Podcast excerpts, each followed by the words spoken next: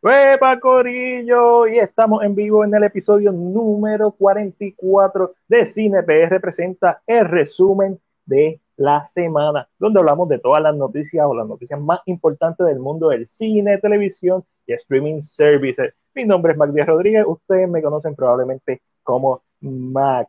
Y en el episodio de hoy nos acompaña Anthony Ortiz Gutiérrez de Pensamiento Celuloide. Anthony, hola, hola. Sí, gracias por invitarme, hermano. Eh, cuando me dijeron para participar, yo dije, ¿qué? CinePR me quiere, voy a estar ahí. CinePR te adora, no solamente te quiere, CinePR te adora, Anthony, porque tu contenido lo encontramos realmente genuino, lo encontramos un contenido diferente, un contenido necesario eh, hay muchas páginas y con el respeto que todas se merecen, que ponen como nosotros noticias, trailers, Marvel, DC, tú sabes, lo popular, eh, y contenido local también, pero tu página se siente tan especializada, tu página es como que, ah, esta página que, que si yo pudiera hacer otra página, ese sería el estilo de página que, yo haría. gracias, gracias. Anthony, cuéntame, ¿cuándo empezaste la página? pues, pues yo empecé esta página este año, empecé en febrero y, y, desde que empezó la cuarentena pues me ha dado eh, la oportunidad de, desarrollarla más y crear más contenido que como yo dije, yo pienso que es interesante, eso otras personas lo encontraron interesante. Y, em, yo lo encuentro interesante y sé que Chris y Ángelo lo encuentran interesante. ¿Y cómo surge la idea de pensamiento celuloide? ¿Qué, qué pues, Porque volviendo, hay tantas páginas porque tú dijiste una voz más, que es importante que la esté. ¿Qué fue lo que surgió de ti que te hizo crear esta página? Pues, mano, eh, la historia es graciosa, pero estas conversaciones de cine que empecé a tener desde que empecé la página, yo las tenía con mi esposa. Y mi esposa estaba alta de mí, de que, de que siempre le estoy hablando de cine todos los días porque el cine es mi pasión, el cine es mi, es mi alma y es lo que me gusta. Sí, y, yo dije, pues déjame dejar de molestar a mi esposa y déjame molestar a la comunidad en internet. Y gracias a Dios ellos no se han molestado, me han aceptado y estoy muy agradecido. Y nos vamos a molestar, créeme que no. Entonces, ¿por qué pensamiento celuloide? Porque me parece un, un nombre interesante y otro, y además de interesante, un nombre que nada más de decirlo, pensamiento celuloide, se nota que es algo bien deep y, demuestra tu conocimiento y no es, ni no es por ser como que, ah, yo sé de cine y tú no, no. Es, como que algo, como que está analizando el cine, el pensamiento celuloide. eso nada más de decir eso es como que es súper cool. ¿Por qué le pones pensamiento celuloide a la página? Pues eh, celuloide otra palabra para lo que usan para hacer los rollos de cine. Correcto. Y a mí me encanta esa palabra, se escucha bien con celuloide. Y pensamiento, básicamente porque todo lo que yo pongo en mi página es mi opinión. Eso es mi pensamiento. Y pues hacía sentido y se escucha bien como que um, it rolls out your tongue, tú sabes, como que pensamiento celuloide. Se escucha, se escucha nice, me gusta. Amén. Amén. so, bueno, Corillo, ya saben, sigan a Anthony en Pensamiento Celuloide. Hoy vamos a estar hablando un poquito de todo lo relacionado al mundo del cine. Y como siempre, nos acompaña mi mano derecha, hoy está al final, Angelo. Angelito, mira, aquí nos saluda el MVP. José. Tiene, el micrófono apagado y empezar a hablar y van a decir, esto está hablando ahí al garete. y también nos acompaña, todo bien, Angelito. Y también nos acompaña el creador, CEO, presidente de CinePR, el nombre que hizo esto posible, Chris. Saludos, mi gente, saludos, Corillo, ¿cómo están?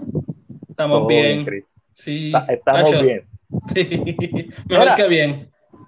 Vamos a empezar el podcast con la pregunta del día. Y la pregunta del día va a ser la siguiente. ¿Cuál película estaría volver al cine? Y me refiero no a las que van a estrenar, pero todo el mundo sabe que es esa película que, como que, mano, hay que verla en el cine. Pero eh, Caribbean Cinema puso la trilogía de The Dark Knight en Montelledra Cinema y en Finals tiene las películas de Almodóvar, tiene cuatro películas de Almodóvar. Mano, y esas películas de Almodóvar y ver Batman Begins en el cine es como que tan tentador para mí. Que que es como que, ¿qué película Caribbean Cinema o un cine independiente como el Cine Rubel o el Autocinema, cualquiera de los cines, Teatro Hollywood, que si la ponen hoy, tú dices, mano, tengo que ir a verla. Y la ponen hoy y te dicen, esta semana, por una semana, vamos a tener esta película. ¿Cuál? Anthony, empieza tú. Pues, mano, Caribbean Cinema me está ostentando bien duro porque eh, se tiraron Goodfellas eh, y, Ah, no, sí. y ahora van a hacer la trilogía de Dark Knight, que ver The Dark Knight en, en una pantalla grande sería espectacular. Pero la película que yo siempre he querido ver en el cine y nunca he tenido la oportunidad es...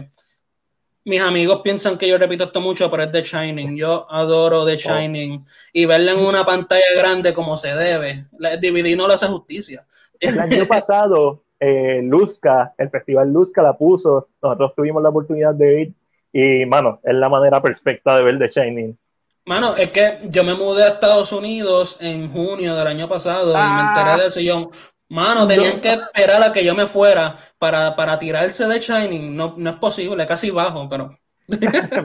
Mira, Angelito, cuéntame qué película, si la ponen hoy, tú dices, pues que se chave el coronavirus, yo voy hoy a ver, el- eh, voy al cine. Y el público que nos está escuchando, también comenten esa película que lo debería volver al cine. Va. Películas que existan. Batman and Robin. Por, fa- por favor, no películas que no existan. por esto lo digo. Y, no- son películas, no venga a estar con Biel. No, Ángel, viernes, por Mira. favor. Eh, pa- para seguir el chiste, Batman and Robin. Batman and Robin. Yo vi Batman and Robin en el cine. A mí, yo, voy- porque yo no tengo memoria de, de Batman and Robin en el cine, so siento que ahora, después Eh, de tantos años, apreciar esto aquí, pues creo que, creo que sería la que me diría. Puedo morir por Batman and Robin. Pueden morir por En honor, en honor a Joe Schumacher, ¿verdad? Pu- Puedo irme como que, ¿sabes qué? Voy a ir con, con en honor, voy para allá. Por, yo por eso, por, solamente por eso. Realmente no sé. eh, mm, hablando a- en, en un tono más serio. mm, Mira, Anthony, ¿quién está ahí? Eh, yo, ah, mi amor, mi esposa, sí. Yo iría a ver Shrek creo. 2 contigo, mi amor. yo creo que yo iría a ver el Monster Calls otra vez. A Monster Call. Uh, nice. Duro. Porque hace mucho no la veo y siento que la experiencia en el cine para mí fue muy buena, so volvería a verlo. Esa, esa es dura. Chris, ¿qué película tú irías a ver en el cine? Si te dicen, esta película la vamos a reestrenar, y tú dices, pues, me voy con la mascarilla, me pongo todo, la voy a ver en el cine. Pues eh, yo me iría con, eh, con una de las mejores películas de Guillermo el Toro, Pan's Labyrinth. Uh, Esa, peli- esa película eh, visualmente hermosa y nunca tuve la oportunidad de verla en el cine. Eh, leí que, que creo que en España la van a tirar para los cines, pero ah, Brutal, me brutal. gustaría que dices, hicieran porque aquí aquí. no la tiran. ¿Verdad? Porque aquí no la tiran, pero pues. Eh, Pero le están tirando películas buenas, porque están tirando al Modóvar, Sí, Dark sí. Knight, Sí. Goodfellas, o sea, nosotros tampoco nos podemos quejar Oye. mucho. Yo no sé si esto es un rumor, pero es verdad que van a tirar Inception por el aniversario. Sí, Inception sale en julio 30, eh, que era la fecha en 30. que iba- que iba a salir, que iba a salir este Tenet. A mí me encantaría ver Inception también en la pantalla grande. Uf. Era Scarface, nos dice Yamin. Eh, estaría súper cool verla. Era, y José nos escribe las de Star Wars, en especial la original, la trilogía original. Eso estaría súper cool. Bueno, yo he tenido la oportunidad de ver en el cine Aliens, el Director Cut, también como parte de, del Festival Luzca, The Shining, durísimo. Eh, me voy a ir por una que, que yo sé, o dos, o tres. Ya O sea cuatro. Terminator 2, Judgment Day o Predator, original, obviamente. Me encantaría ver esas películas en el cine. No Predators. No, no Predators, ni de Predator, que también la vi en el cine. Predator, la original de esa película, es tan buena. Y obviamente eh, Terminator 2. Pero también me encantaría ver en el cine algo de Akira Kurosawa, especialmente Seven Samurai. Eso en el cine, un clásico, que sea como que algo bien especial que, no, que tú nunca lo ves. Eso a mí me encantaría verlo en el cine. Pero, bueno, en verdad, hay muchas películas que me pueden intentar como ver este Shrek, que la mencionaron, que yo lo vi en el cine, Shrek 2, I Am Legend, me encantaría volverla a verla en el cine, eh, el Snyder Cut, me encantaría verla en el cine, hay algunas películas que eh, la, la forma correcta, oh, la, la, forma correcta de verla es en el cine, es en la pantalla grande. Bueno, esa experiencia del cine no nada la, la supera. Y yo creo que con eso podemos seguir para adelante hablando de lo que vimos esta semana. Veo, veo, papi. Esto es nuevo, no se los dije, pero. Bueno, veo, veo. Y ustedes responden. ¿Qué ves? ¿Qué ves? Una cosita. ¿Con, qué letrecita? Con la letrecita E. E. ¿Sabes lo que es? ¿No? Ustedes no leyeron la lista no puedo que creer que Anton, No puedo creer que Anthony le haya seguido el ritmo a este mamado. Sí, es que yo estoy contento que me, que me, invitaron a jugar jueguitos así. Yo puedo estar la hora y media. Aunque yo no puedo ver tu cuarto entero, puedo decir el, el cuadro de Pennywise, pero. y Anthony dice: le voy a hacer caso a Matrillo aquí. Ay, no puede ser que este medio yo, Para eso, para eso yo vine aquí, para jugar veo veo. Para jugar veo veo, papi, tú sabes. Mira, Corillo, vi Eurovision, la película de Will Farrell y eh, Rachel McAdams. Y, y, lo he dicho y lo voy a decir mil veces, Will Farrell a mí no me parece gracioso. Eh, su humor y yo no hacemos clic, para mí eso es humor súper americano. Eh, son bien pocas las películas que yo disfruto de él sin embargo, siempre he dicho que él me da gracia en las entrevistas, cuando acepta un, premio. Eh, siento que es más genuino. So, vi Eurovision con todo este pesimismo de que, ok, voy a gastar una hora y media de mi vida. Al fin, si vi la porquería esa de 356 días o 65 días, no me importa cómo se llame, ver una película de Will Ferrell me da lo mismo. Y la disfruté mucho más de lo que pensaba, gracias a la música, eh, especialmente. El que no sepa, Eurovision es un, un, concurso en Europa que de diferentes partes del mundo, pero eh, europeo, Eurovision, da. Y es bien famoso allá. Y obviamente aquí nosotros posiblemente no sabíamos de, ese concierto. el, mayor, El, mayor, problema que siempre tiene la gente es que se creen que Estados Unidos es el centro del mundo. No, eso no se conoce lo único que sale aquí. Eh, yo realmente iba a ver la película, pero me da estaba la impresión, eh, maybe es porque, como dice Martina, a mí no me gusta Will. Y yo dije, no, no estoy para una película que venga este actor americano a dañar algo que es de otro país porque le salió del. ¿Sabes que y dije, ¿sabes qué? No la, no la voy a ver. No la voy a ver. dije, me, me, negué por. Y, y, y, sé que sale con Cheetah Wars, sé que sale eh, eh Molly que, no, pero, eh, pero me refiero a concursantes previos. a ganadores, sí. Una de las mejores secuencias es cuando salen los ganadores de diferentes eh, eh, ediciones. Y yo dije como que es interesante porque lógicamente son cosas que si tal vez uno sigue el, show, pues son espectáculos que son bien distintos. Una cosa que tiene Eurovision es que no se limita a que sean todos bonitos, o sea, es, que, el, que, el, que el país escogió el mejor que cantaba, el que mejor iba a representar. Y dije, me puedo, pero como que dije, Will, y mira que me gusta Rachel, y dije, pero Will, I don't know how to just get into that. Y yo, mm, mm". Eh, esa es mi misma actitud, mi misma actitud con la película, pero la vi y la sorpresa es la música. La música es tan buena. Y es un musical en el sentido que, ¿Es original? Sí, sí, es original. Menos, un, menos el Sinalon, que es un medley de canciones. Este, no es un musical en el sentido de que paran para cantar la historia, lo que está pasando. No es Les Miserable. Es un musical porque es música es, un, un, concurso de música.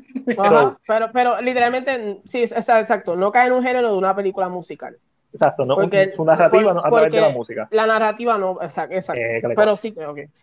Este, so, es bien bueno, Ángel. Te vas a reír gracias a música.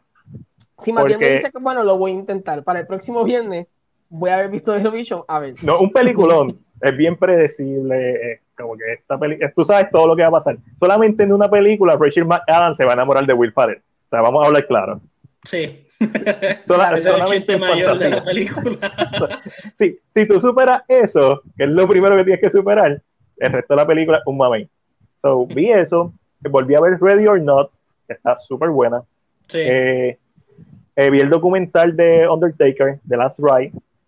También súper bueno. No tienes que ser fanático de la lucha libre.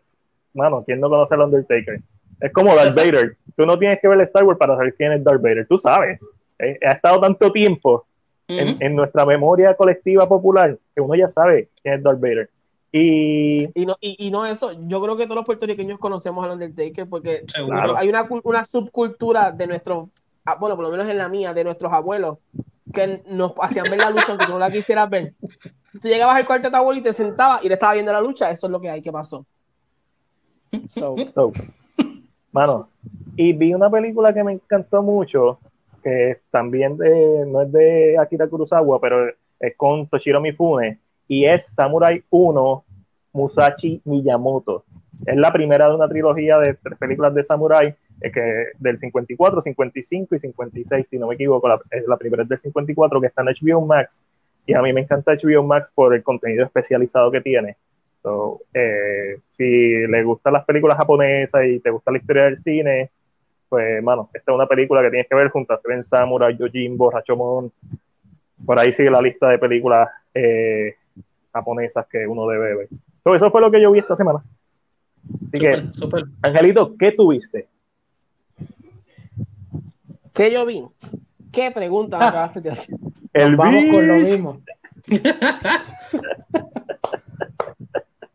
Ok, Eso para todos los que me están siguiendo, para todos los que me están siguiendo esta pasada semana, saben que continúo viendo videos. No, no he terminado de ver videos. Hay mucho video que ver, Ya. así que sigo viendo videos. Pero, pero, dejando eso entre paréntesis, ya que saben que he visto videos y no voy a explicar otra vez que es un video, ya me No, no, no, bien. explicarlo. Pero si hay videos aquí, nos pueden escribir con mucho amor y cariño, los voy a hacer. Joyce. Eh, Joyce está por ahí. Joyce debe estar Joyce. por ahí, lo más seguro, ya mismo escribe, porque ella es la que me metió en este mundo y estoy, mira, de cabeza entero. Pero mira, Pero- necesito que me expliques a mí porque yo no sé qué es. Ay, Ah, Anthony, te lo estoy escribiendo en el chat privado. Cristo. Hermoso, ya sé que Pero apoyo total. Sí, no, yo, déjame, déjame leer lo que escribieron en el chat por si acaso, ya lo leí, estamos bien, exactamente eso mismo. Eh, Tú estás bien loco, Yamil. No, gracias. ahí salió Joyce, como ven bien, ella es la que me metí, aquí estamos. Eh, Después pero otras cosas que, ¿verdad? que no son, que no son, eh, eh, como siempre, todas las semanas estoy viendo el nuevo episodio de Agents of S.H.I.E.L.D. ¿Qué tal Eh, está? Siento Aproximándose que al esta final. última season va, va pero bien on point. Estos que se metieron, vea, mira ahí, Tutsi es muy bueno. Yo me río Sí. mucho con Tutsi. Eh, pero, más bien, espérate, y, y ese comentario Wow. nos bloquea a todos. Wow. Eh,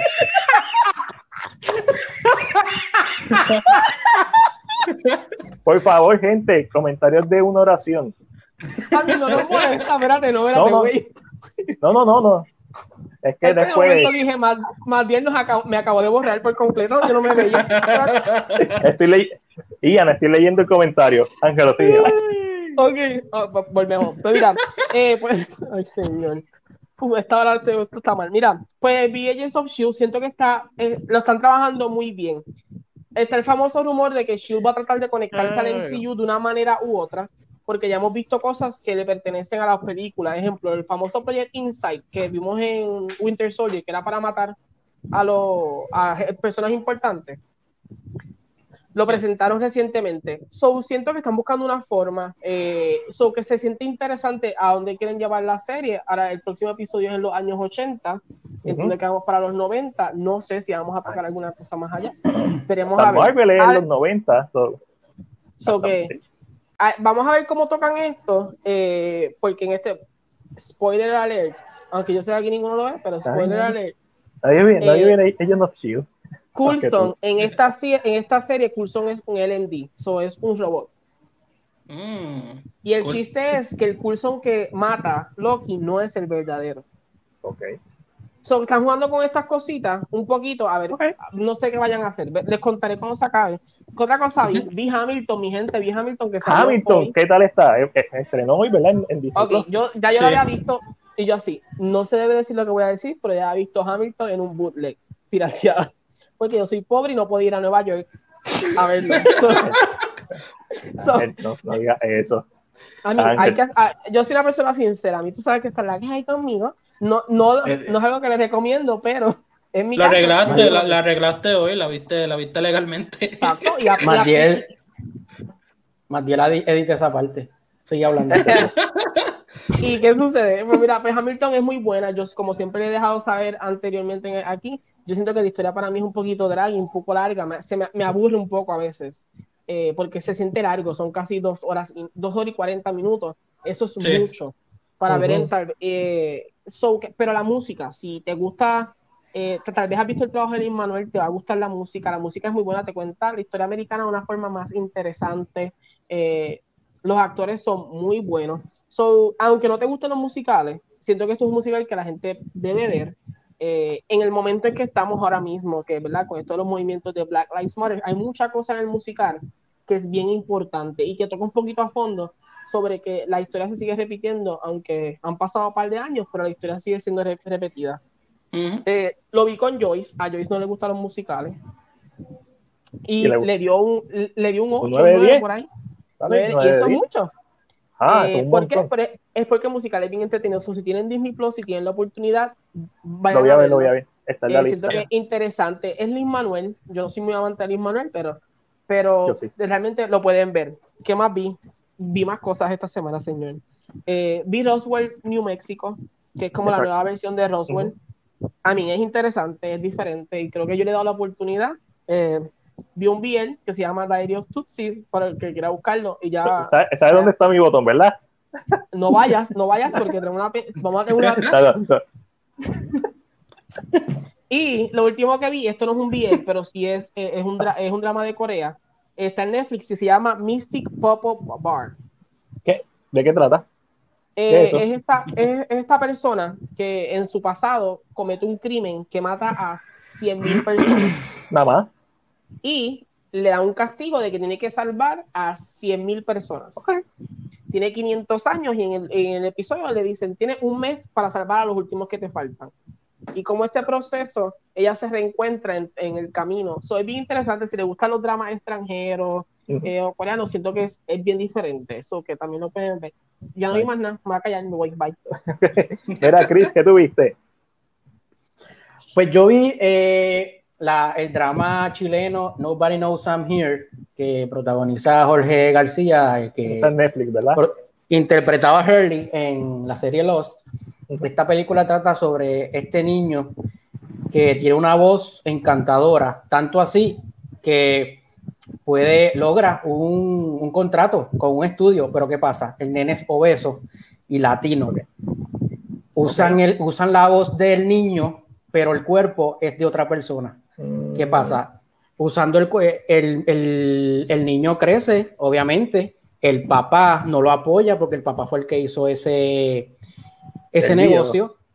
Sí, entonces tú ves cómo, cómo eso fue destruyendo al personaje de protagonista poco a poco, porque esa persona que se hacía pasar por él eh, era una persona que hacía hasta libros. Es una Sí, persona eh, Toda la que se hizo rico. se hizo rico a costilla de él. Y, y, como, y pues él se aísla y se va a vivir con el tío en el campo y la soledad pues lo consume y es como esta película, eh, él conoce a una muchacha y esa muchacha es la que lo ayuda poco a poco a salir de esa soledad, eh, a, a, a, volverle que como que a, a renacer. Y es muy bonita, la película es bien bonita, se la recomiendo. Y eh, terminé de ver la tercera temporada de Dark, ya se acabó todo, ya se acabó, ah bueno, yo no hablo, yo no, ve, ve, tú hablas de Biel y yo no puedo hablar de Dark, pero voy a hablar de Yo Dark. Eh, me encantó la tercera temporada, cerraron con broche de oro. Eh, los que no hayan visto eh, la serie se están perdiendo una de las mejores series. Ahora mismo en Netflix no voy a hablar mucho porque hice una crítica que el señor. Matiel me editó, quedó bien linda, así que quiero que la vean. Está en YouTube, cuando se termine el podcast van y la ven. Eso fue lo único que vi. Nice. Y Anthony, nuestro invitado especial, ¿qué tuviste esta semana? Pues eh, no he visto mucho esta semana porque estoy en medio de una mudanza, pero he un tenido la momento, un oportun- momento. Lean esto. Aparentemente Caribbean Cinema va a poner Just por una semana en cartelera. Súper, si es verdad, súper. Ah, la tentación es mucha. Este, perdóname, Anthony. Zumba, Tranquilo. zumba, zumba caliente. El comentario era importante. Just, es Just. Es Just, la última película buena que hizo Steven Spielberg, según Ángel. Yeah, Oh, yeah. Según Ángel. un poco más bloqueó la cámara y todo aquí. Mira que Pues, se ahoga. wow. Sí.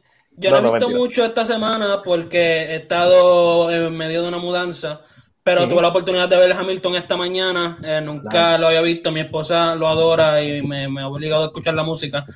Estaba súper entretenida. Eh, si te gusta Luis Manuel, pues, verlo. Eh, eso sí, sentí que los dos horas y 40 minutos se sienten, tú, tú lo sientes.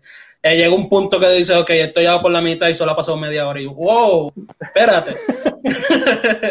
pero, pero se disfruta, es muy bueno. Vi una película que me gustó mucho, que no sabía mucho de ella, solo la puse y me gustó en Netflix, se llama Straight Up.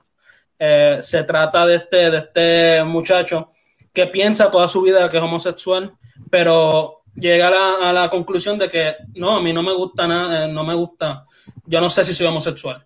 Eh, así que decide intentar salir con una mujer, se enamoran y tienen una relación muy bonita y ambos se dan cuenta que son asexuales. Em, oh. Sí, y nunca había visto, por lo menos yo, nunca había visto una historia de, de, alguien asexual. Eh, y creo que funciona muy bien en esta, en esta historia. El final no me gustó mucho, eh, pienso que lo pudieron haber hecho mejor, pero lo que brilla de esta película es la fotografía, ¿verdad? Eh, las composiciones, usa mucho la simetría. wow, Sí, pero, pero no tan, no tan exagerado como él. Lo que pasa es que no usa mucho movimiento de cámara, deja mucho la cámara estacionada y te, y te da break a apreciar eh, la simetría y, la composición, ¿verdad? Se siente más como fotografías que se mueven que, que algo más cinematográfico y funciona muy bien al, final del día. Cuando de verdad usa movimiento, se siente y, y ayuda más al mensaje de la historia, ¿verdad? Otra cosa que vi, ya, yo no sé si solo estamos hablando de películas, pero vi una serie que, que, me ayudó mucho a, a, alegrarme la vida, que fue de Lego Masters en Hulu. Este, no sé si les gustan las competencias de, de gente haciendo cosas hasta el final, van eliminando uno cada semana, etcétera. Pues esto es de esculturas con Lego, mano. Y, y, y uno piensa, Lego, ¿qué, ¿qué, van a hacer con Lego? Hacen unas cosas, espectaculares, hermano. Hacen unas cosas que te, te explotan la cabeza de cómo hicieron esto en un par de horas, ¿verdad? So, si les interesa, eh, véanla. Y Straight Up, súper buena. Nice. Eh, ok, Ian. Muy largo. Muy largo. Eso es todo. Demasiado. Si me, si me bloquea abajo, ya, eso significa que no lo voy a leer. No es que no tenga un punto, no es que no tenga una opinión, pero, mano, se me, se me va el podcast. este, so, Corillo, vamos a pasar para la próxima sección que es trailers. Y cada cual escogió un trailer y en esta ocasión fueron diferentes trailers. So, voy a quitar veo veo aquí.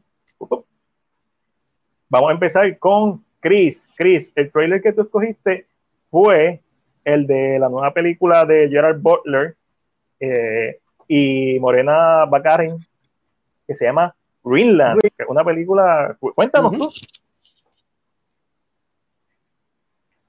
Pues mira, eso es una película como las que necesitamos, como las que necesitamos ahora en estos momentos para que la gente esté tranquila en sus casas. Es una película de desastres naturales sobre estos fragmentos de cometa que van a caer eh, y van a destruir el planeta.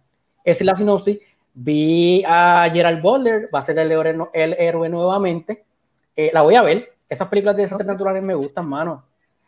Esas películas, pero tienen su momento en que te, en que te las disfrutas. El trailer, el trailer me vendió la película. Eh, y posiblemente el trailer va a ser mejor que la película.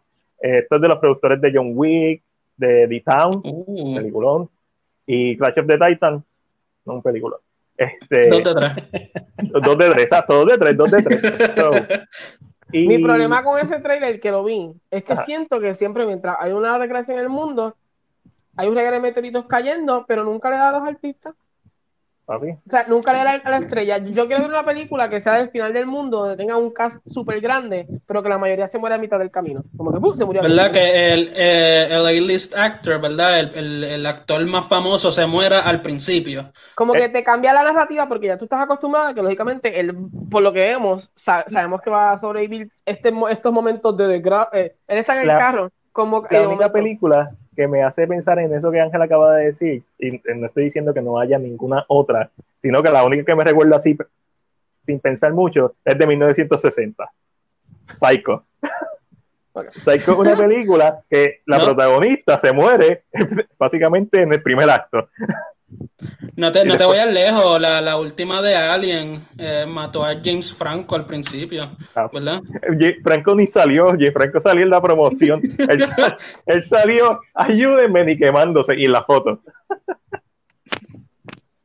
es verdad, o sea, que tú pensarías. Y yo vi, o sea, vi los trailers que nos enviaste, vi todos los links, y como que lo estaba viendo, y aunque es muy interesante, ¿verdad? Porque pues pero la misma vez decía, esta es la misma narrativa todo el tiempo de que el protagonista, por alguna razón, se convierte en un héroe, salva esto, y como que necesita algo diferente. Pongamos un cast de siete pares, y de momento en la primera toma se muere el primer. Eso estaría bien interesante. Eh, esta película me recordó a un Knowing de Nicolas Cage, que es más de extraterrestre, más sci-fi pero por la forma en que está la película, el trailer cortado me hizo pensar mucho en un nuevo, porque el nene ve como que está dibujando el principio, como que los asteroides o los fragmentos, whatever, o si el nene tuviera poderes psíquicos. Pero nada, a mí me gustó mucho el trailer y me vendió la película. Eh, Anthony, tú escogiste otro. ¿Cuál fue el tuyo?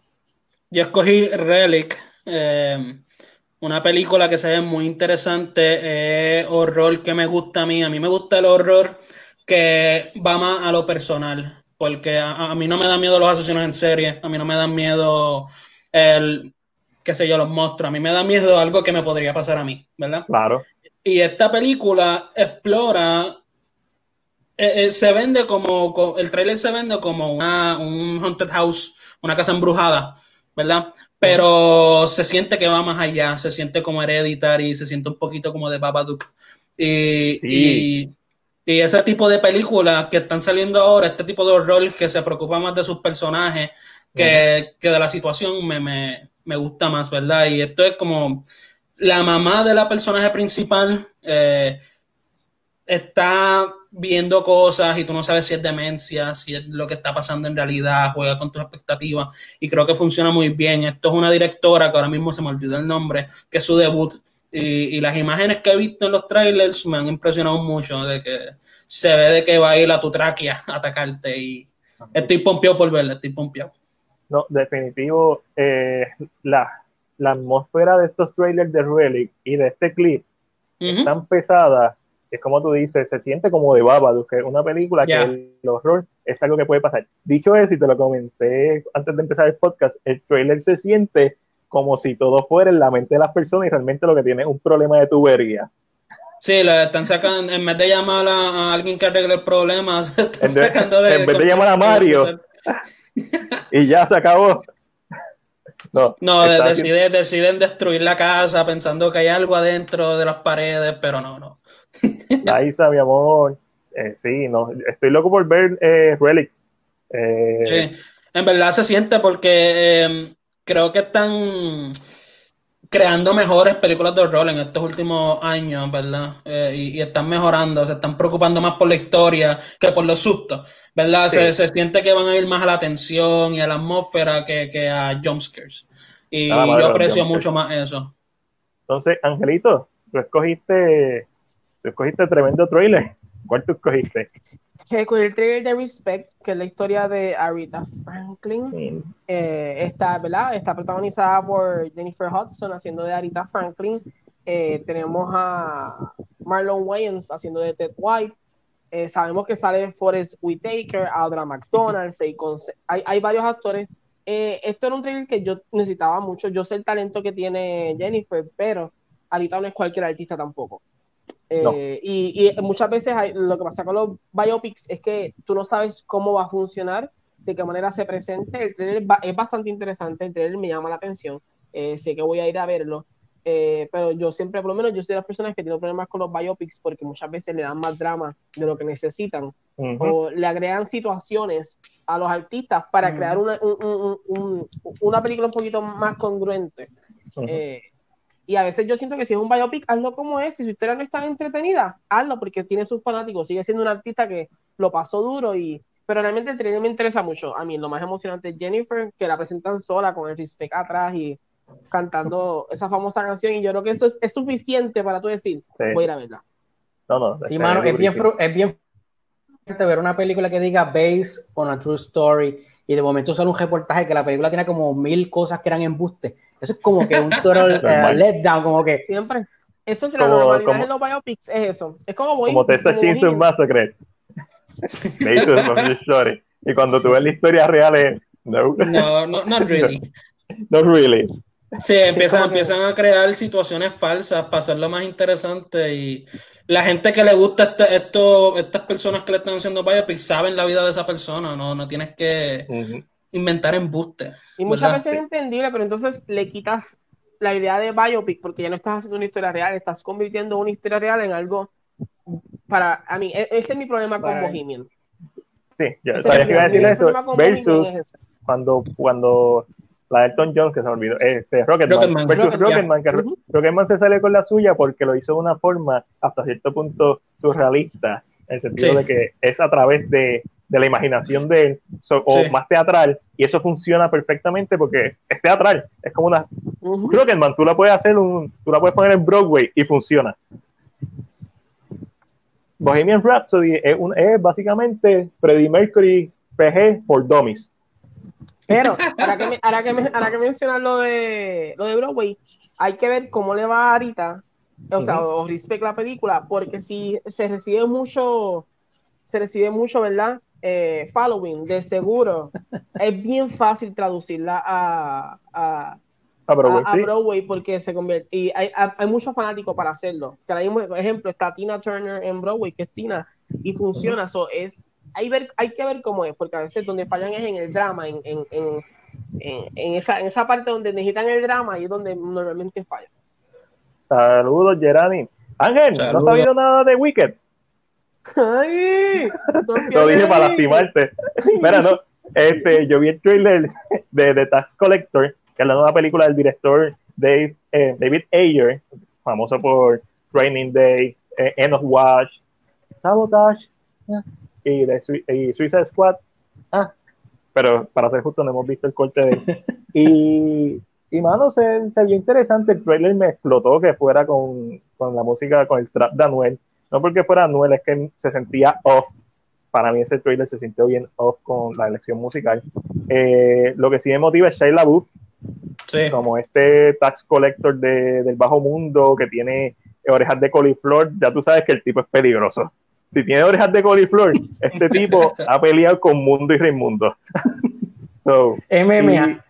y- sí, MMA, MMA. So, más que todo, la quiero ver por Shia LaBeouf porque resurgir de este actor ha sido uno bien interesante Yeah. eh, Ujú. los últimos años, este, con el año pasado eh, de El Honey eh, Boy. Falcon, Honey Boy, Ujú. ha hecho otras películas, so estoy bien interesado por él. So, ese Sí, que vi. Shea se ha mostrado de que de verdad le interesa hacer buenas actuaciones y buenos personajes y buenos papeles. buenos papeles. Y vi la foto, no he visto el tráiler porque ten- he estado intentando evitar el tráiler, pero vi fotos y el personaje de él me gusta cómo se ve, me gusta eh, esa aura que lleva.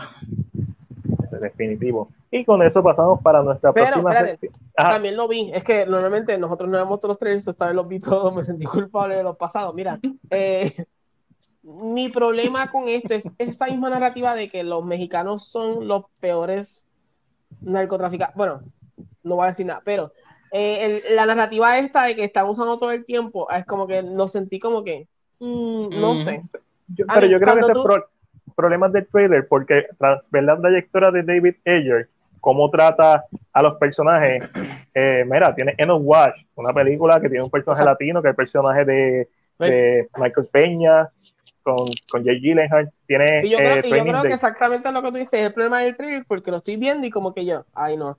Pero eh, en esa misma, en- en- como tú dices, yo siento que si la, vo- la voy a ver, la voy a ver por, por Shaya. Pero cuando enviaste el link, el libreto que decía Tax Collector, em- pensé que tenía que ver con las películas de The Collector.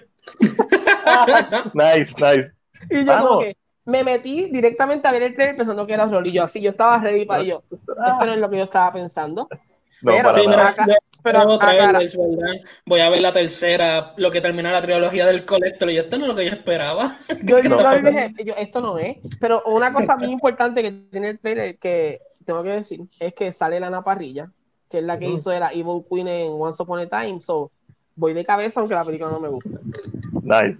So, vamos para Coming Soon, gente. Vamos a hablar de las noticias más importantes de, de esta semana en el mundo del cine, televisión y streaming services. Comenzamos con Apple TV Plus, que sacó una versión extendida de Rambo Last Blood.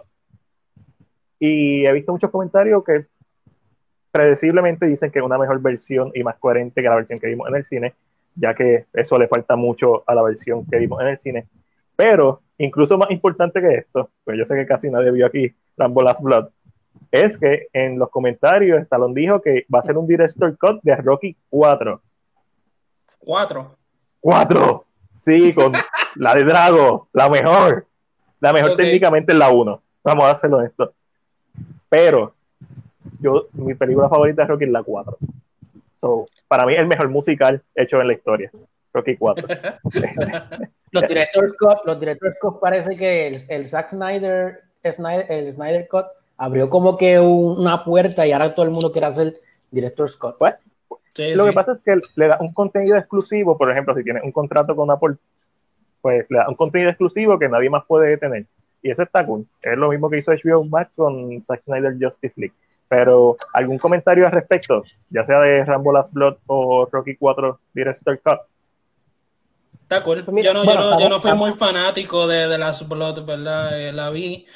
El final se vuelve Mortal Kombat por alguna razón. Es, el final, él es Jason. Él es un slasher. Sí, es un- se convierte en un slasher y está interesante añadirle un poquito más de contenido, ¿verdad? No, no hay problema con eso. Yo, yo la quiero ver por eso, para ver qué, cuál fue la diferencia, pero eso es todo. Pues Sí. realmente en, el- en ese, a mí, yo no he visto como yo no he visto Rambo Last Blood. Um, Pues a lo mejor tú eres la persona perfecta para ver el Director Cut, porque no está influenciado de... Exacto, como que la- y yo, oh, wow. Eh, pero en, en esa narrativa de lo que menciona Chris, yo entiendo que es interesante, porque digo, lógicamente tú cuando vas a, una- ver- vas a ver una película, entiendes que eso es lo que siempre estás viendo, un corte que es de él. Eh, aunque sea más pequeño, pero entonces cuando sea un director cost te deja pensar que, wait, entonces, al- es, es pa- yo lo encuentro bien interesante, pero siento que esto es un tipo de cosa que uno, esos tipos de cuts pues, tienen que ser o para las plataformas de streaming o para el fanático que gasta comprando un Blu-ray o comprando, porque está, a mí está ayudando a la misma película a que las ventas suban. So, es como un tipo de plus. Eh, no, tal vez pa- no tanto para los streaming. Eh, y esto es algo que hacía este Warner Brothers cuando empezó con, con, ¿verdad? con el eh, V vs Superman. Ah, Pero a la misma vez yo siento que eso es algo que para mí debe ser en la gente que compra, porque le está dando algo mejor. O sea, hay gente que está, hoy en día, como están los streaming services y estas cosas, esto es un mercado que aunque la gente todavía sigue apoyando, sí, que puede caer en cualquier momento, por decirlo así. Yéndome por esa línea, y ¿verdad? Eh, comentando, por ejemplo, una película como Alien, que tiene un director cut, eh, Ridley Scott ha dicho que su versión predilecta es la original. El director cut, literalmente, cuando lo lee entre líneas lo que le escribió del director cut, él lo hizo simplemente porque Fox se lo pidió. Como que voy a añadirle estas escenas, pero mi versión favorita fue la que salió en el cine. Versus Blade Runner, también que es de Ridley Scott, que la versión predilecta es el director cut, porque la versión que él quería tirar era el director cut y no fue la versión que tiraron en el cine. Y Anthony me cogí, si estoy mal. Eh, so, Eh, ahí, no, no- ahí no sé mucho. Wow, como, so- Matil, como pusiste a Anthony en el spot. no, no, no, ¿Verdad? no me puse- yo me puse en el spot, porque a lo mejor Anthony sabe algo que yo no sé. Este, y de momento pero Matil así, Anthony, te la dejo Yo- a Por ti, si. Anthony. Ah, papi, Anthony es, Mm, es pensamiento celuloide. yo- ah, mira, de momento tengo que ir al baño, bye. No, lo- y lo digo porque cuando, por ejemplo, si tú vas a buscar, eh, si tú tratas de comprar la versión de Blade Runner, lo que te probablemente vas a conseguir es el Director Cut, porque es la versión mundialmente que todo el mundo ve. Está en Netflix, Director Cut. No es Blade. Runner la que salió en el cine. So, y, pero ahora, como Ángel menciona, con las plataformas de streaming, tienes la posibilidad de crear un contenido exclusivo que le das más tiempo a los directores y a los editores a quizás mejorar una, la versión que salió en el cine porque tienen más tiempo. Siempre decimos que el cine es un negocio y no se puede olvidar de eso. Y, hay, y muchas veces hay una fecha límite para tú terminar este producto y llevarlo. Y muchos de esos productos son, están incompletos, como los videojuegos. Hoy en día los videojuegos, la mayoría están llenos de bugs y hay parchos del primer día porque... Y, y, no, y no solo eso, yo creo que una cosa, yo la semana pasada dije que yo estaba viendo Into the Unknown, que es el making of de Frozen 2. Correcto. Y y, si no lo han visto, es bien interesante porque lógicamente desde el principio conocemos a los directores, a los codirectores, y desde el principio es claro que la, la película no está completa todavía, o la idea no está completa, y el proceso va cambiando, va cambiando, porque el director puede tomar una idea, tal vez el director dice, se siente y dice, esto es lo que yo pensé, ¿qué ustedes piensan? O sea, es un, es un grupo de personas y es bien interesante porque lógicamente eso significa que las películas desde el, primer día al día de que hacen la, la premiere ha cambiado. Hay una, la historia cambia. Eso es interesante porque uno como fanático de directores, ahora mismo que estamos tan expuestos, a veces es, es interesante poder sentarse a ver lo que el director pensaba, lo que el director quería, y creo que es interesante, encuentro, la encuentro una narrativa bien interesante, realmente. Eh, eh, y como... Y encontré una narrativa bien interesante sobre el simple hecho de que las versiones no son las mismas. So, Tal vez que los estudios de ahora en adelante digan, mira, vamos entonces a grabar las primeras escenas que tú tenías en mente. Y si funciona, las ponemos, las, las metemos en... Que es una cosa que yo encuentro interés a mí. Yo cuando compro un, un Blu-ray o un, DVD, o un DVD, ¿quién compra DVD hoy en día? Luismi. Eh, ah, espérate, Luismi, espérate, no te... ¿Sabes qué? No, si eso no me gusta. Este comentario no me gustó, porque si Luis no me tira un besito, aunque sea, no me voy a estar, no voy a estar feliz. Pero, dar miedo tuyo. Pero siento que sí, siento que cuando tú compras hoy en día un 4K o un Blu-ray es porque quieres ver qué hay. un, momentito. Estos dos. Este la creó. Déjame quitarme yo. Y yo soy Mac. Creador de Cine PR y Matier, el, la mano derecha, el duro. Para ser, para ser justo, lo primero que Luis me tiró fue esto. No, no, no, pero, pero no. Ah, ah, vamos, espérate, vamos a hacer un paréntesis ahora mismo. Eh, lo primero que Luis me tira es BBC. Ah, me dio, ah, ok, ya estamos. 40 besitos, bebé. Ya, ya estoy feliz. Ya, Para los que gente que no está escuchando en Spotify o no está escuchando en su plataforma de streaming de podcast favorito, recuerden que estos podcasts se graban en vivo en Facebook Live. So hay gente comentando en vivo y nosotros le respondemos que debe haber gente escuchando los últimos cinco podcasts diciendo a qué diablo ellos le están respondiendo. ¿Qué, están haciendo? So, Aprovechando que, que estamos hablando de, de podcast, antes de que se vaya el tema de podcast, mira yo de, de, de los de Scott, Ajá, quiero decir que el director Scott de Midsommar sale el 20 de julio. La película dura eh, supuestamente, creo que es eh, casi tres horas, dos horas y 51 minutos. Eh, va a estar a la venta desde el 20 de julio. Y escuché, escuché que la versión 4K ya estaba sold out de pre-orders, eso es falso. y aclarando, esto es un anuncio no pagado, Ari, Ari no nos pagó por hacer este anuncio. Ni a 24. Ok, gracias. No, definitivo, ese estudio está muy duro, está tirando bomba tras bomba. Pero sí, eh, hablando de, de, Director Scott, antes de ah, que sigamos, eh, hay que ver la, la, el propósito, ¿verdad? Hay veces que las casas productoras solo quieren sacarle un par de pesitos más y le añaden dos o tres escenas que dejaron en el editing room y, la tiran. Hay veces que el director de verdad dice, esta no es mi visión, esto fue el, estudio metiéndose, yo quiero dar mi visión real, como pasó con Daredevil, ¿verdad? Que, que, la el, versión... el, director Code es superior en todos los sentidos. Eh, eh, hace de una película eh, decepcionante o incluso mala, una película aceptable o incluso buena. Que tenemos entonces que el caso aquí es este, eh, Daredevil o Batman v Superman. Batman v Superman es ejemplo perfecto. Ha, sido las manos del estudio y no es la visión completa del director, como el caso de que Matil mencionó hace, hace, un ratito, que fue Alien, fue lo que me dijiste. Alien, Alien es... Que la visión, esa es su visión, es una visión un poquito, es su visión, pero si el estudio le pide un poquito más de material, y eso eh, yo entiendo que es muy cierto lo que dice Anthony, ahí es la gran diferencia. Porque una película que se sienta completa, aunque, sea, eh, aunque sea la última versión del director, funciona como otras películas que se sienten vacías, se nota que les falta algo para que sea una película completa. los ejemplos aquí es bien sencillo. Lord of the Rings, la trilogía, las versiones que salieron en el cine, todas funcionan. El Director Cut es superior. El Extended Cut es superior. Es el que todo el mundo ve porque es superior, punto. Pero la película funciona. Batman v Superman, sin las escenas del, del Ultimate Edition, no funciona. Se deja ver, interesante, pero no funciona de la misma manera que el Ultimate Edition, que es el Director Cut. So, y, pero no vamos a hablar de eso porque ya, ya, ya yo he hablado demasiado en mi vida de Batman v Superman y el Snyder Cut. So, vamos para adelante, Corillo no sé ustedes, yo me crié viendo en TV y entre en TV, uno de mis muñequitos favoritos era Vives and Butthead. Y seguro van a tirar dos temporadas, pero no va a ser en TV, va a ser en Comedy Central. So, pero es el mismo equipo creativo o sí, sí, es por lo menos el mismo creador. Y que sea, con, que sea con un propósito, ¿verdad? Que no sea solamente porque, ah, mira, no tiene la oportunidad y vamos a hacer lo que se chave. Algo, que, algo, que, me pareció interesante es que va a ser Big Bad Bohead eh, en el mundo moderno.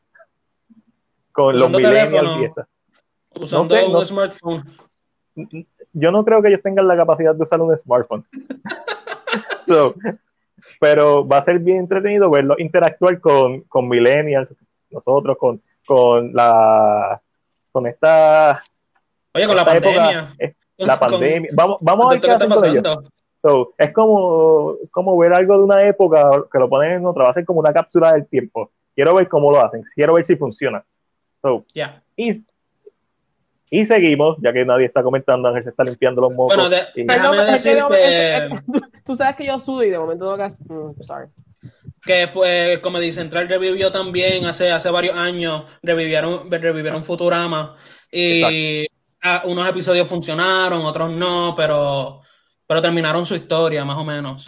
hay que ver si, si de verdad con intención buena. Simplemente tienes que recordar que no importa lo que haga, los Simpsons lo hizo primero. ¿Tú sabes lo que ¿Sabes lo que tienen que revivir? Celebrity Deathmatch. Eso sí que. Oh, sí. Creo, que lo habían mencionado como que lo iban a revivir. Me suena, pero lo deberían hacer de que ya para ayer. Yeah, hay muchas celebridades modernas que merecen pelear a muerte. y hay, hay, muchas que no deberían aparecer también. Pues mira, yo estoy con Chris.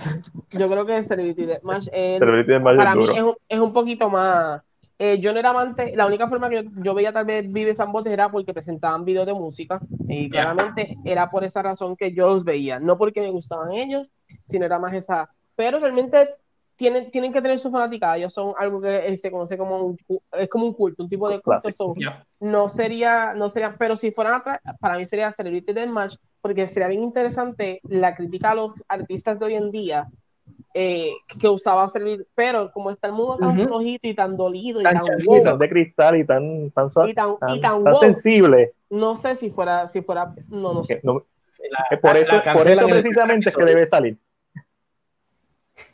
Porque eh, para, mano, nosotros nos criamos con un humor tan seco, tan negro, que yo no entiendo.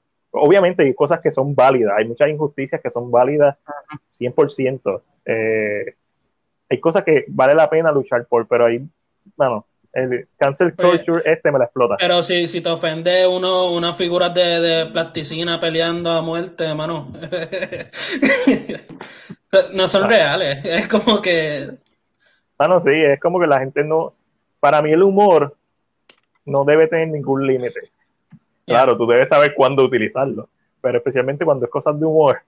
Eh, y conocer tu audiencia y esas cosas. Exacto. Tú tratar de decir, ah, tú no puedes hacer una broma de esto.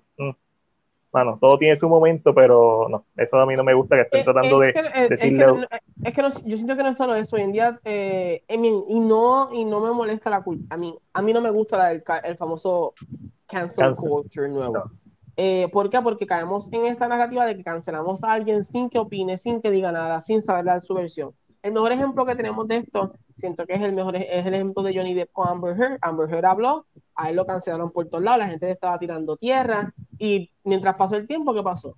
Empezamos a ver cosas, la narrativa cambió y qué sucede al día de hoy que todavía sigue corriendo el caso, la prensa no habla igual. Como hablaba cuando salió Amber Heard, todo el mundo hablaba en la prensa. Hoy en día, mientras más cosas salen, la gente no habla, o sea, la, la noticia, no, no, es noticia, desafortunadamente no es noticia, No, no es noticia. que un hombre haya sido abusado, porque maybe no vende, porque la gente no lo cree, porque... y yo entiendo que hay- eh, el problema del cancel culture ahora mismo es este, es lo que es la narrativa, es que la gente lo que ve y lo que es la realidad, y hay que, hay unas cosas que hay que tener bien claras, so, y yo estoy bien seguro que sale un, algo como Celebrity Deathmatch, y estoy más que seguro que alguien se va a quejar, alguien le va a Papi, molestar, pusieron este artista vamos, así, lo- Vamos a hacer la guerra civil porque esto me tiene bien harto. ¿Por qué? Porque si fuera con razón, cuando las cosas tienen razón, tú las apoyas, no hay problema. O por lo menos si tú tienes un punto de vista. El problema de este cancel culture es un corillo de gente montándose en lo que está trending Pero- para, sin buscar información. Es, es como que un colectivo de ineptos, un colectivo Pero de gente y no eso, ahora mismo que tú lo dices, ahora que tú lo dices, yo leí una noticia recientemente de que por algún lado en Twitter, porque Twitter es la cabeza de todos Eh, los, eres problemas el, veneno, papi. Ya sabemos por qué Disney no lo compró, porque es que realmente es el veneno de, de las redes sociales. Es, es demasiado malo. Eh, ¿Qué sucede? Eh, eh, recientemente vi a una persona, no sé quiénes eran, diciendo que Marvel tenía que cambiarle el título. Ay, cada vez que lo pienso me dan ganas de reír. Que Marvel tenía que Ah, cambiarle sí. el título al cómic de Civil War porque una falta de respeto, oh señor, una falta de respeto que usaran ese título cuando eso, ¿verdad? Fue algo que pasó en el sur y la gente le decía, ustedes no conocen el término real de una guerra civil, eso no es de Estados Unidos nada más. So, es, es como que hay mucha gente que está como que entre la ignorancia y la realidad. Y entonces el problema, el mayor problema de esto es que, por ejemplo, y perdón si me voy muy serio y muy político de momento, Anthony, ya hemos con el chiste y hago chiste, pero okay. el problema, el problema de esto es que le quita eh, protagonismo a las cosas que importan. Un Yep. mejor el mejor ejemplo de esto es que recientemente Hulu decidió por su cuenta borrar un episodio de lo que se conoce como las Golden Girls, porque en el episodio ellas tienen unas mascarillas de barro que se ven oscuras y a los personajes que entran le dicen, ah, we're not black. This is a Pues mud sí, mask". HBO, HBO Max hizo lo mismo con Gone in the Wind. Ya. Entonces, pero Gone in the Wind es un poquito, go- pero en este caso Gone in the Wind es racista. O sea, au- aunque culturalmente en, la, en el momento que salió, es un momento que es muy distinto al, de- que existe hoy en día, que yo entiendo que se debe dejar porque uno aprende este tipo de cosas. Es Seguro. racista. Es muy, pero en este caso ellos lo cancelaron porque entendían que eran blackface. Y entonces yo he visto varios comentarios en Twitter, again, porque es el, lugar donde más la gente se expresa últimamente, de que personas ¿verdad? de la comunidad, eh, ¿verdad? de la comunidad afroamericana en Estados Unidos dicen, esto le quita a lo que Sí, nosotros se- estamos tratando de hacer. Nosotros no estamos Porque nos están que tratando tal de estúpidos. No, o sea, no, no, no estamos pidiendo que todos los errores que se cometieron en el pasado se borren, porque si tú los borras, no existe. Yeah, yeah. Y, y, y como que le, le quita, y realmente yo entiendo que ya esto está fuera de control, la gente está, todos los días, yo entro a Twitter y todos los días quieren Sí, cancelar la todavía algo. Para Todos hacer, los días. ¿Y qué me para hacer dicen? un- ¿Y qué me, me dicen de, esta, de estas celebridades que han perdido su trabajo por tweets que hicieron hace 20? O sea, lo Eso, que le pasó a, a estúpido. tú no puedes, tú no puedes, eh, tú no puedes vincular la vida personal con la vida artística de esa persona. Son dos cosas totalmente diferentes. Bueno. Yo pienso que si yo hice algo hace 15 años atrás, fue porque, porque era un ignorante. O sea, la gente madura durante el tiempo. Seguro, tú no me puedes sí. cancelar a mí al- lo que estoy haciendo al momento por errores que hice, por, pues, por Claro. no, no tener, por ser ignorante. Es que Eso no me gusta. La diferencia está en que tú puedes llamar al artista Claro. y, y si no ha explicado nunca nada sobre eso, decirle, mira, porque a la gente pide ese tipo de, y yo entiendo que la gente como que, ay, ok, el artista dijo esto, pero tú no puedes decir, ah, este artista hizo esto hace 15 años, vamos a dañarle la carrera. No funciona así porque, eh, y esto es un ejemplo que tal vez no es que no le lo break, compartamos. no le da break para que- No, no, esto no es un ejemplo y esto es un ejemplo muy personal de mi parte, pero mi abuela es una mujer que es una mujer de muchos años, una mujer que lleva una cultura distinta y yo soy un nieto que es un nieto gay. Mi abuela no me aceptaba al principio porque no lo podía ver. Al sol de hoy mi abuela me ama. Yo no puedo pretender que 15 años una persona no sea la misma, desafortunadamente. A mí. Y yo creo que ese es el mayor problema. La gente pide cambio, pero no está dispuesta a entender que una persona no es la misma de 15, 10 años atrás, hasta 5 Seguro. años. En 5 Es un no oxímoron. Es algo que no hace sentido. Mira, para terminar con esto, Chris, para ser justo con eh, Gone with the Wind, lo que eh, HBO Max hizo es que la retiró para ponerle como que al principio un advertisement de, ok, esta película refleja una época. Pero lo que, lo que yo no entiendo es ya ellos hicieron esto mismo con, con muñequitos de, Sí. con ya con, porque con Gone with the Wind, eso se sabe hace mucho tiempo que Gone with the Wind, ¿por qué no la subieron de esa manera? Eso es lo que a mí como que todavía como que Ya. sí se Ah, sabía. No, Y yo prefiero, yo prefiero eso, que le pongan un, un, cartel al principio. Que Sí, ya. no hagan, que no hagan Yeah. como Disney, que la borra completamente de Exacto, porque eso habla más de la compañía, un decir, mira, estamos aprendiendo, estamos madurando y estamos creando mejor cool. contenido Pero- a pretender que nunca existió. Pero en el caso de Disney sí le han hecho remakes, pero lo- a- me refiero más a esta película, yo no me sé el nombre de la película. Pero ustedes saben el Splash Mou- South o algo así. Exacto, Splash, el, el, el ride de Splash Mountain en Disney. Ya. Es, es- es bien racista. So, como que ellos como que no la subieron en su plataforma, ellos dijeron, esto se va, that's Ah, no, out. sí. Y so, pero es parte de a mí, es- es- realmente hoy en día tener una compañía es bien difícil, la gente está bien sensible a cualquier cosa, tú no sabes lo que tú haces, Papi, que provoque una línea de problemas inmenso. mira, Ya yo, no voy a comprar, ya, yo, ya yo no voy a comprar un Jemima, chacho, me como esos No. pancakes. papi, no. Si Mira, abro tu nevera y hubo un pote de syrup con, con esa señora. ah, papi, muchacho. dentro de Oye, 10 años te no sale en Twitter eso. eso y eres racista. Apoyen productos de azúcar locales, vamos a cambiar la narrativa. Apoyen, buena, sí. ¿por, qué la gente no se dedica? Ay, no, pues vamos a apoyar, pero es que la gente no lo hace, la gente no es así. La gente es por Apoyen- montarse en el tren, hace lo que sea. Apoyen a Yaucono. Papi, estamos tan duros que llevamos 20 minutos hablando de Vives and Bohead. Este, así que no. este tema lo dejamos que ustedes Esto es gente. and Bohead todavía. Mira, vamos a seguir para adelante. Eh, viene una serie de Fallout, esto del estudio Bethesda, que es el estudio que hace Fallout, y de Amazon Prime. So, ahora mismo, las tres compañías de streaming más grandes van a tener películas, bas- series basadas en videojuegos. Eh, Fallout, Amazon Prime, Netflix tiene The Witcher, pero Witcher técnicamente está basado en los libros, so voy a decir Castlevania, que sí es basado en no, sí, videojuegos. sí. Y, ah, viste, no me puedes coger por ahí. Y HBO, que nos va a traer The Last of Us. The So, Last of Us. y pero esta serie de Fallout va a ser producida por los creadores de Westworld, los creadores de la serie, obviamente, no de la película. So, Fallout te- Tiene no potencial, sepa. tiene potencial. tiene potencial. Para el que no sepa, Fallout es un juego posapocalíptico de estas personas que se quedaron décadas, qui- quizás siglos, viviendo en bunkers porque el mundo hubo una guerra nuclear, si no me equivoco, y estaba destruido, y salen siglos después a la Tierra, a, a- a la superficie. So, esto tiene mucho potencial. Sí. Mira, eh, ¿vieron el póster de Willy's Wonderland, la nueva película de Nicolas Cage? Que es básicamente Five Sí. Nights at Freddy con Nicolas Eso Cage. Eso, no era un fanmade. Papi, Parecía un malo. El Photoshop, el Photoshop. Ustedes vieron el Photoshop wow, del en mapa, Estos, en estos momentos me acabé de entrar que era real. En estos momentos, precisamente. papi, horrible. Yo la voy a ver en Nicolas Cage.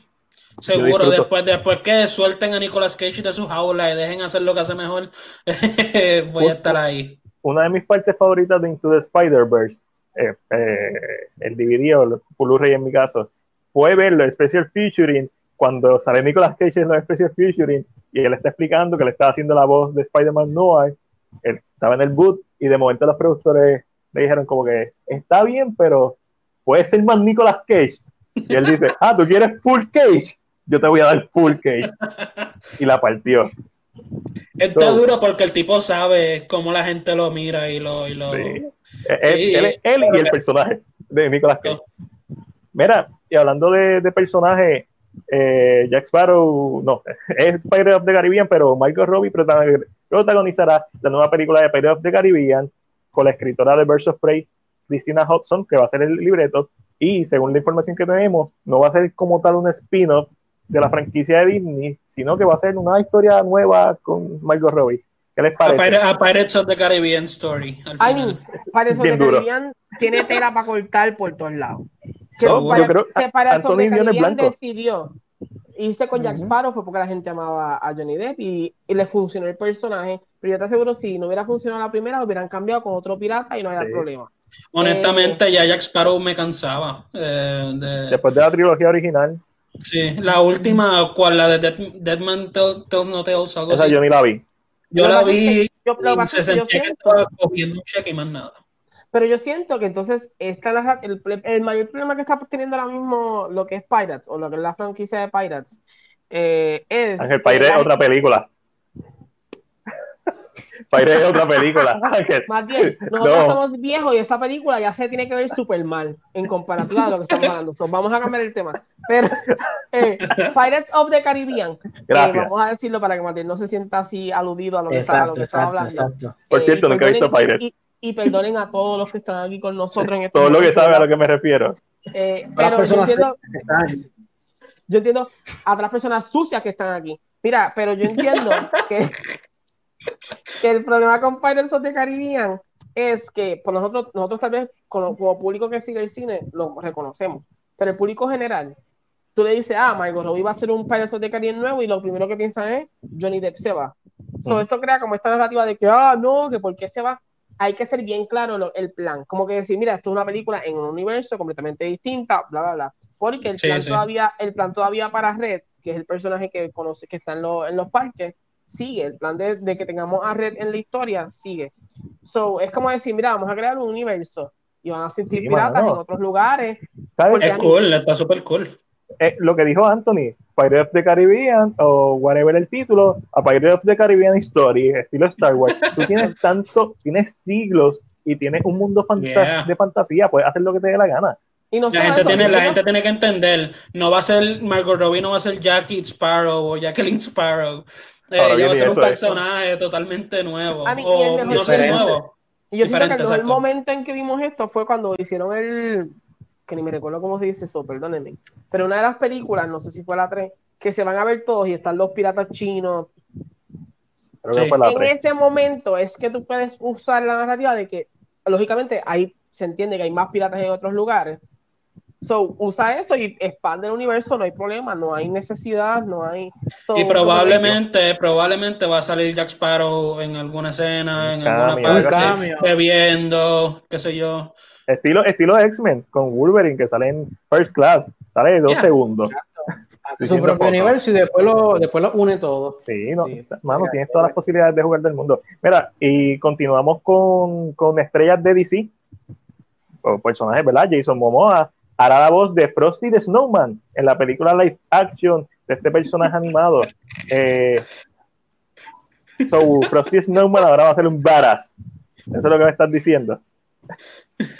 Mira, esta película va a ser, el libreto va a ser por David Berenborn, que es el, el escritor de Elf, de Will Ferrell y de Haunted Mansion. Pues, eh, si So, saben, si, si, si, se, si se lo llevan, eh, si, se, si se lo toman a la ligera y no lo toman tan en serio, pues puedo verlo Puede funcionar. funcionar. Yeah. So, vol- volvemos a la narrativa que existía hace unos años, hace un par de años atrás, de vamos a convertir el action star en un actor de comedia familiar, kind of thing. Ya, ya. Pero Que no sea de Tooth Fairy 3 o qué sé yo. Pero Jason Momoa no es un buen actor. He can pull that off.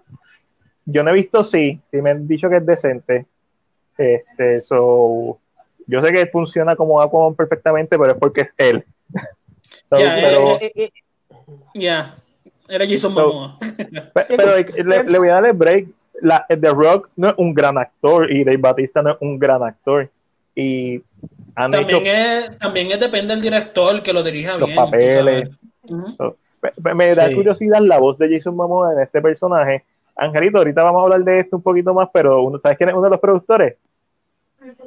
Yes. Mira, les te, les te voy a contar un chiste y esto es para Matilde directamente. Eh, con quien yo estoy en la casa en estos momentos, que Matilde sabe que es Joyce. Claro. Um, me dice, me siento atacada porque yo entendí lo que dijeron de Pirates. Y yo, wow. Claro. Espera, eh, seguimos para, para adelante. Eh, hay un rumor de que Jordan Peele y Will Smith podrían colaborar en la próxima película de horror del director para Universal Studios.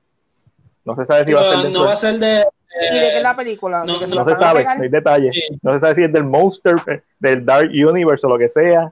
Es eso, Jordan Peele y Will Cuando Smith. yo, cuando yo leí la noticia, cuando yo leí la noticia, yo pensaba que iba a ser de- del Monsters Universe que están haciendo.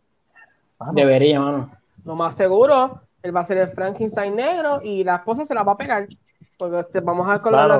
lo que está pasando en el mundo real. Por ahí, Ange- Angelina Jolie como Bride of Frankenstein para mí es un casting perfecto. Para mí ese casting que ellos tenían del Dark Universe era súper bueno. Javier Bardem es una bestia actuando, posiblemente el mejor de todos los castings de ahí. Si no han visto mal adentro, véanla, creo que está en YouTube. eh, película de, de, de Inside, si la buscan el título en inglés. Este, pero el casting estaba bien bueno, estaba bien decente. So, eh, para mí Jordan Peele está sobrevalorado. Okay. Eh, honestamente. amén. Amén.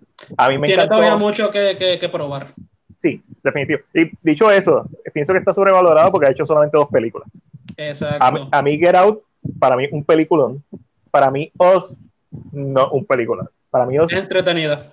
es entretenida y el primer acto es brillante, solamente el primer acto y el segundo acto es interesante y el tercer acto a mí no me gusta, para nada. Me- muy pesado, creo que fue heavy-handed como lo manejó. Eh, me pareció un episodio extendido de, de Twilight Zone, que también dicen que otra leña más. Este, su comedia me encanta, definitivamente, pero en el género de horror creo que si eso es lo que va a querer hacer, se tiene que probar. Un poquito Ya. más. Will Smith es uno de mis actores favoritos. So, estoy bien interesado, estoy bien intrigado en, en si esto se da. Pero sí, Jordan Peele para mí está sobrevalorado. Eso no significa que sea malo. La gente como que suele tergiversar las palabras de uno. Sobrevalorado no implica malo. Significa que como la gente lo ve para mí, es too much. Lo están poniendo demasiado bueno y todavía no lo ha demostrado. Eh, Chris, ¿algo que opinar sobre Jordan Peele y Will Smith? Eh, me gusta la- el dúo, me gusta el dúo, me gustaría ver eh, cualquiera que sea el proyecto, si es del Monster Universe, si es de, si es que Blumhouse tiene algo por ahí cocinándose, me gustaría, en verdad que sí. Y seguimos con el horror y con Jordan Peele. Y yo creo que esto va a ser lo que quizás me cambia la opinión de Jordan Peele. Y es que se anunció la fecha de Lovecraft Country. Ustedes saben que yo soy súper fanático de H.P. Lovecraft. Eh, va a ser el 16 de agosto, salió el póster y esta es una serie exclusiva de HBO Max, si no me equivoco. So, estoy bien pompeado con Más esto. bien. esto-. Te he vuelto a repetir una y otra vez. Perdóname, Eh. Anthony, si ves que regaño más bien. Lovecraft Country no tiene que ver con Lovecraft. No vayas con esas expectativas porque vas a llorar a mitad. Es por el post. Soy, soy como, como esos nenes que van con su amiguito a casa de los padres y los padres empiezan a pelear y yo estoy en la mesa comiendo, comiendo mis coditos con queso bien, bien abochornado. Así mismo. Ah, no, pero Cthulhu. Es muy interesante. A mí, puede, a mí, puede ser que sí, tal vez usen, usen cosas para atraer al público que le gusta el Lovecraft, pero te lo digo porque no quiero que te sientes a verlo pensando que es eso. Y Fish People, Dagon, Cthulhu.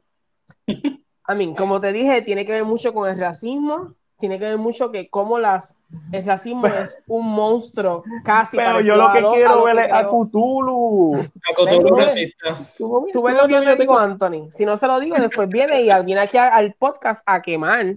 Sí, a la serie, porque cagarse fue como- la serie. Sí, este, este Jordan Peele haciendo porquería. ¿Dónde está mi Cthulhu? Mira, pasa es que como salió, salió el, pro- el póster los otros días y salió un tentáculo, papi, donde hay tentáculos hay Cthulhu. Con un tentáculo. Un tentáculo Lovecraft. Conociendo a HBO, de seguro va a haber una. Mira, con- y, y estoy bien seguro que van a haber unas tomas que está pasando algo real y se va a convertir en un monstruo de Lovecraft, lo más seguro. Eso es lo único que yo necesito.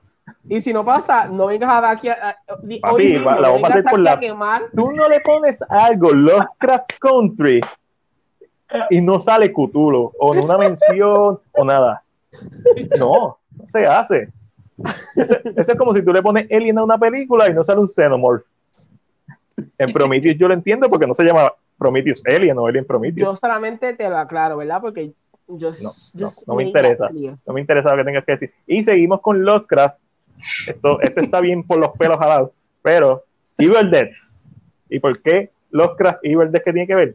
Lovecraft es quien crea el Necronomicon, que es el libro de la muerte. Y es que tengo esta mente llena de, de cosas de Lovecraft en mi cabeza. So, por cierto, el Necronomicon es el libro con el que reviven a Jason Voorhees Wow. en, la, uh, en la franquicia wow. original. So, Wow, este universo de, de, de Lovecraft. Papi, este, este universo está al garete. El universo cinemático de Lovecraft. Evil Dead, que es parte de ese universo, que habíamos comentado que se iba a llamar la nueva película de Evil Dead, Evil Dead Now, cambió el título, se va a llamar Evil Dead Rise, y probablemente la trama se va a desarrollar en un edificio, en un rascacielos, o ya tú sabes que van a estar encerrados en, ya no van a estar en, una, en un cabin, en una cabaña, sino van a estar en un edificio, y Mano, ¿a usted le gusta Evil Dead? Ya sea la original, el remake. Ya, esta, esta, esta película es una secuela de la, de la trilogía original, ¿verdad? Sí, sí. Ok. Eh, ¿Sam Raimi tiene algo que ver con, con esto? Productor ejecutivo, me imagino, como Productor. siempre. Ok, eh, no voy a negar, voy a ir a verla, ¿verdad? Porque todas las pasadas películas me han gustado. Me gusta que cambiaron el título porque el título es de Now, eh. Now. Sí, Eh, eh, no, no suena bien, no suena bien, en mi opinión. su- suena, suena algo que está en descuento. Ya, y, y tampoco me gusta mucho Rise. a lo mejor hace una trilogía nueva y se tiran el Planet of the Apes, pero no creo, no creo. Cre- Hay que ver, hay- yo quiero ver la película que abre por sí sola. Exacto. A mí me encantaría una secuela de remake del 2013, que pseudo remake. Eh, pero, mano, si esa es la decisión que ellos tomaron, me imagino que va a ser canónica con la serie, porque la serie es canónica con las películas originales. so, Yo no he visto la serie, eso sí, yo no he podido yo serie. vi, creo que la primera temporada, y me dicen que la- después de la primera temporada se pone mejor, y la primera temporada se dejó ver. So, no tengo ningún problema con, mano, ma- Evil Dead. Seguro, después que tengan diversión con ho- horror fun, tú sabes, eso es lo único que necesita. Exacto. Mira, y vamos a pasar a. Terminamos con las noticias del mundo del cine. Y vamos a pasar con los caballos del streaming service en Netflix. Que tiene su propia sección porque ellos son los más noticias que tiran. Mira, viene. Ya lo te vamos por Netflix nada más. Ay, Papi, sí. Este, eso es lo que pasa cuando hablas de Vives and Bohead media hora.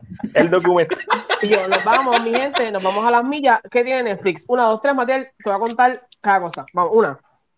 documental de Walter Mercado. Mucho, mucho amor. Mucho, mucho. La leyenda de Walter Mercado. El trailer está cosa. durísimo.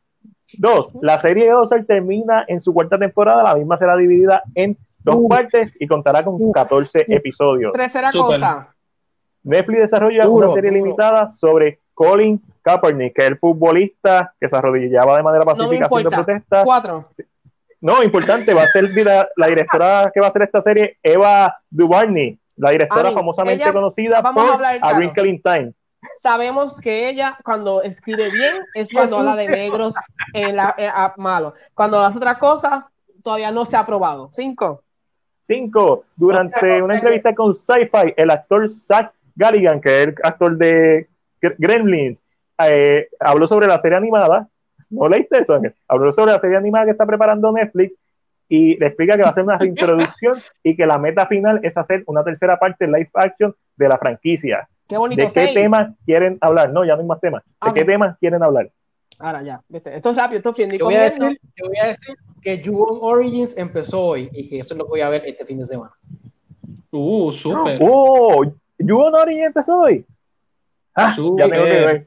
Nice. Sí. A mí me encanta Yuon, pero de que yo hice un video de Yuon en tres minutos o menos, desde The Grudge, cuando salió la película, y, y tuve la oportunidad de ver todo lo que pude conseguir en online, o sea, en YouTube, los cortometrajes de Yuon y eso, y estoy fascinado con esa franquicia.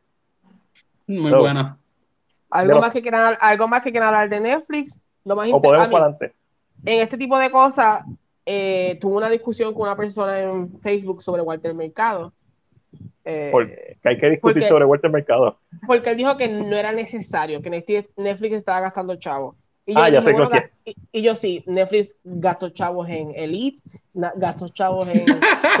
¿por qué Netflix no gastar tiene chavos? problema gastando Y yo, dinero. y yo sí, porque no gastar chavos en un personaje que todo, no, todo el Ah. mundo conoce, que Ujú. todo el mundo sabe, y no es que, a mí, no, no es que haya una diferencia de opinión, pero tiene que ser un poco realista.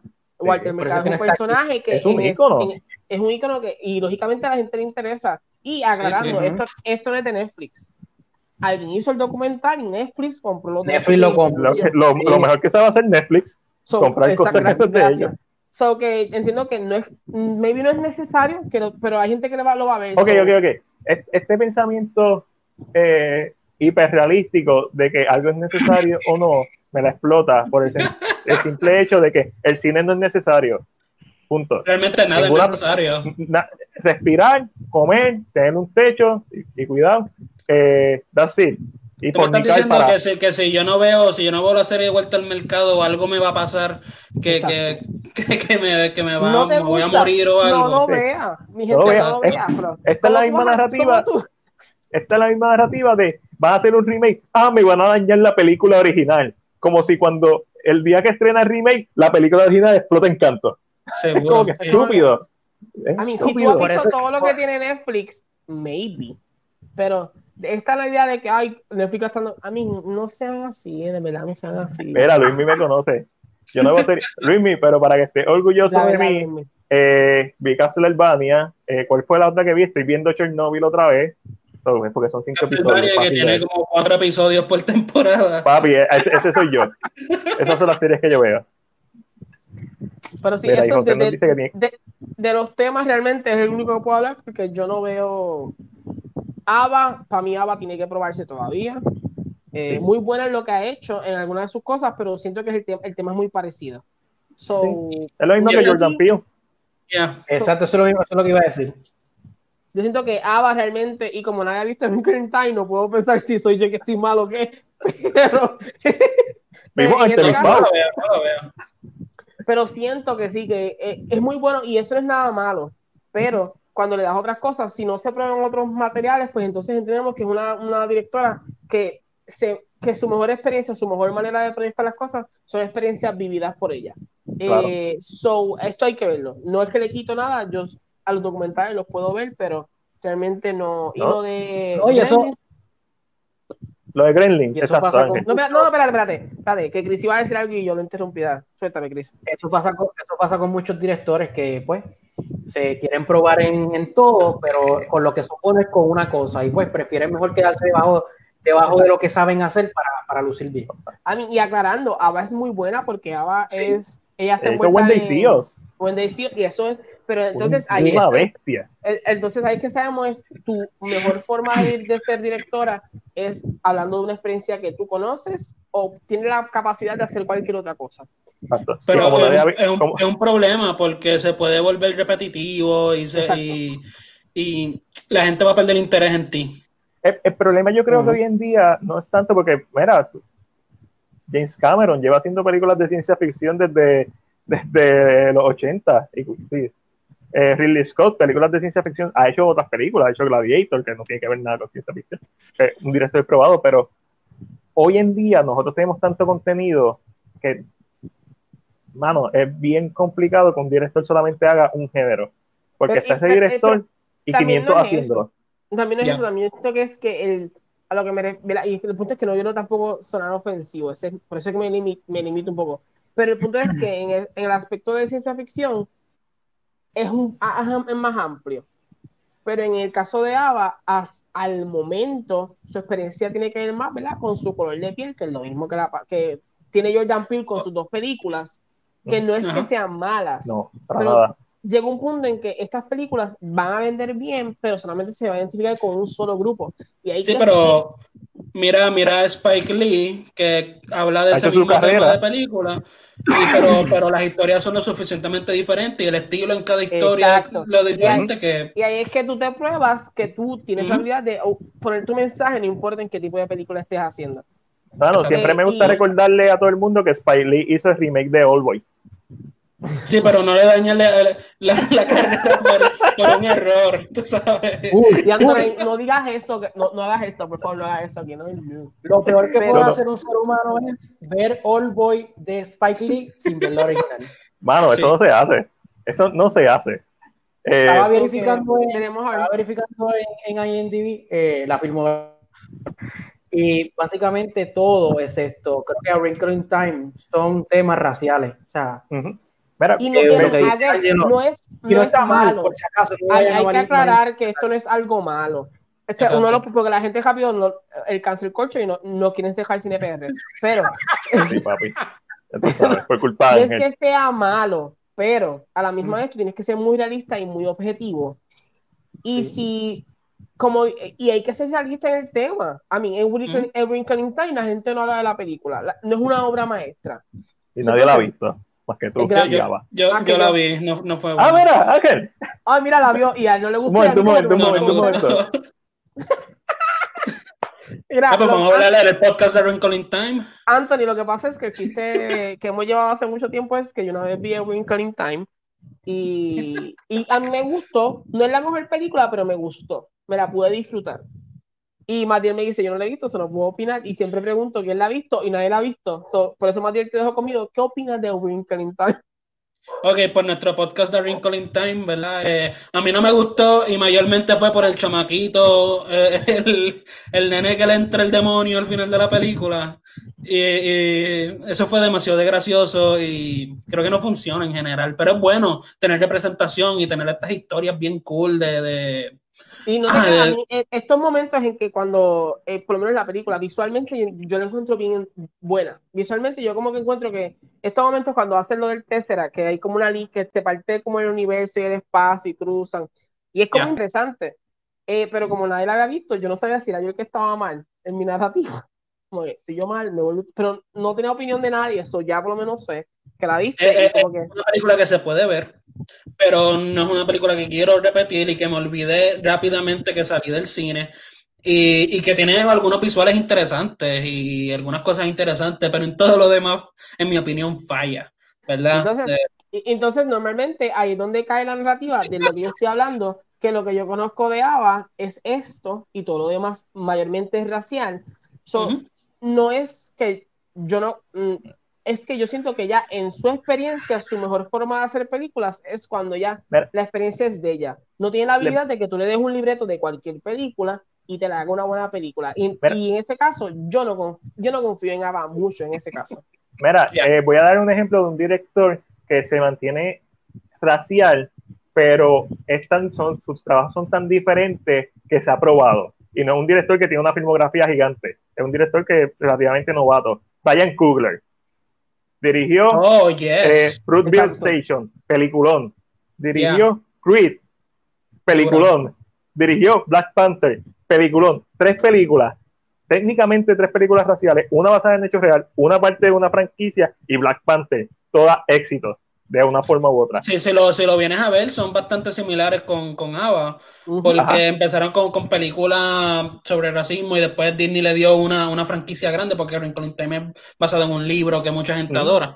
Y Pero ambos, se probó. Hacer algo Exacto. Ambos intentaron hacer algo diferente a lo que normalmente hacen y uno siguió adelante, la otra chocó y cayó. Exacto. Y, y, y, again, es lo mismo, no es que la gente vaya a pensar que estamos diciendo que pero es que hay, esos son dos directores, directores que son de la misma comunidad y que trabajan de la misma manera haciendo cosas raciales. Uno probó que le, cualquier, cualquier cosa que tú le hubieras dado, sea un la parte. y una, cuando le dieron algo que no, tal vez no era lo que ella te cae. Y ahí es que entonces yo, a mí se me hace difícil. Eh, a mí, eh, para mí, yo tengo que ver algo que yo diga. Es el mayor ejemplo y no hemos llegado a decir nada, pero ella tiene New Gods. Yo no sé qué pensar de New Gods, porque a mí ella no me ha probado que tiene la habilidad de cargar una película, aunque tenga temas raciales, pero que una película que no sea específicamente el tema. Ya. y, no, y, no es, y no es criticarla ni decir que es una mala cineasta, es decir, tú puedes ser mejor, puedes mejorar, puedes contar mejores historias, tienes que, que desarrollar el tema. Es simplemente que todavía no hemos visto que haya salido de su comfort zone y cuando salió de su comfort zone, la película generalmente o comercialmente no funcionó. So, Yo creo que esa es la mejor forma de pasar a nuestra última sección, que es la esquina Marvel y el film con DC, donde hablamos de todas las noticias relacionadas al mundo de los cómics, en el cine, uh. televisión y streaming services. Y hoy quiero empezar con algo diferente, porque no voy a hablar de DC y Marvel, a pesar de que la sección se llama así. Voy a hablar de las tortugas ninjas. Porque las tortugas ninjas, si no saben, primero empezaron en unos cómics hechos por Mirage Studios, esto es en 1984. Eh, So, Paramount Pictures está planeando hacer una nueva película de las Tortugas Niñas, sería una película animada. Eh, ¿Qué piensan de una nueva película de las Tortugas Ninjas? Cool, cool. Y, si algo ha probado eh, Spider-Man Into the Spider-Verse es que pueden hacer una buena, una gran película, no una gran película animada, no una gran película de superhéroes, una gran película en general con, con, la animación. Y obviamente yo prefiero ver cuatro, cuatro tortugas mutantes gigantes. Eh, va a funcionar mucho mejor en animación que, en live action. Sí. Y mano, y ya que mencionaste Into the Spider-Verse, uno de los, de los productores de Into the Spider-Man dijo que la animación de la segunda parte de Into the Spider-Man está tan dura que va a hacer que la de la primera parte parezca como un juego de niños, básicamente. Ya no puedo hablar. me hace muy feliz. Ya no puedo hablar de las tortugas. No, ahora estamos hablando de Spider-Man. Estamos ya hablando de muy rápido. No, claro, claro. Ah, como yo, ah, ah, como Anthony es el invitado, vamos a preguntar Claro. a Anthony, fíjate los otros dos. Usted no, mira, no. No, mira, Go eh, Ninja, go realmente- Ninja, go. eh, realmente interesante. eh, es una que, se, que tú sepas, es un standalone, es una continuación de lo que conocemos. No, es just- Es algo nuevo. a mí es interesante, siento que es la mejor manera hoy en día. eh, no funciona de una manera u otra. so, eh, el público de los niños es un público que siempre está generando, siempre está teniendo movimiento, así que depende de cómo tú la hagas para funcionar. So, ¿Y Chris, Ok. qué tú piensas de las tortugas? ¿Ah? Yo, ¿Eh? No, pues, Chris. es que estaba buscando otra cosa aquí. Este, pues mira, las tortugas ninjas funcionan más como una película live action. Eso ya está probado. ¿Qué, tú, qué, qué acabo de ¿Qué? decir, Chris?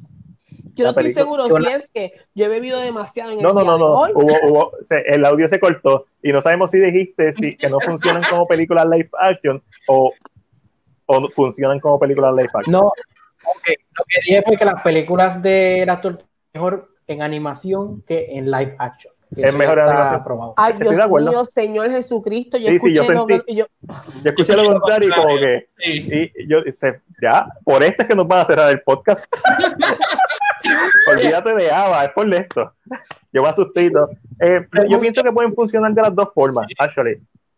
A mí la primera película, la original, eh, es icónica, una gran película, especialmente si la ves hoy en día, para nada.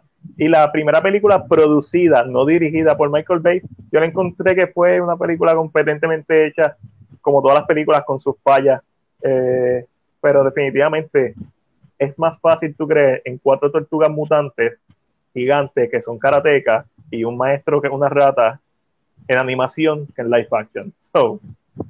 Ya, y se pueden salir con la suya con varias otras cosas, ¿verdad? Los villanos de las Tortugas Ninjas son villanos bien exagerados, bien, bien extremos, que, que funcionan. Yo pienso que va a funcionar mucho mejor, en mi opinión. de hecho, A mí, para, después- es como, yo, yo, yo entiendo que es de esa manera o en una serie. There's no other way for that.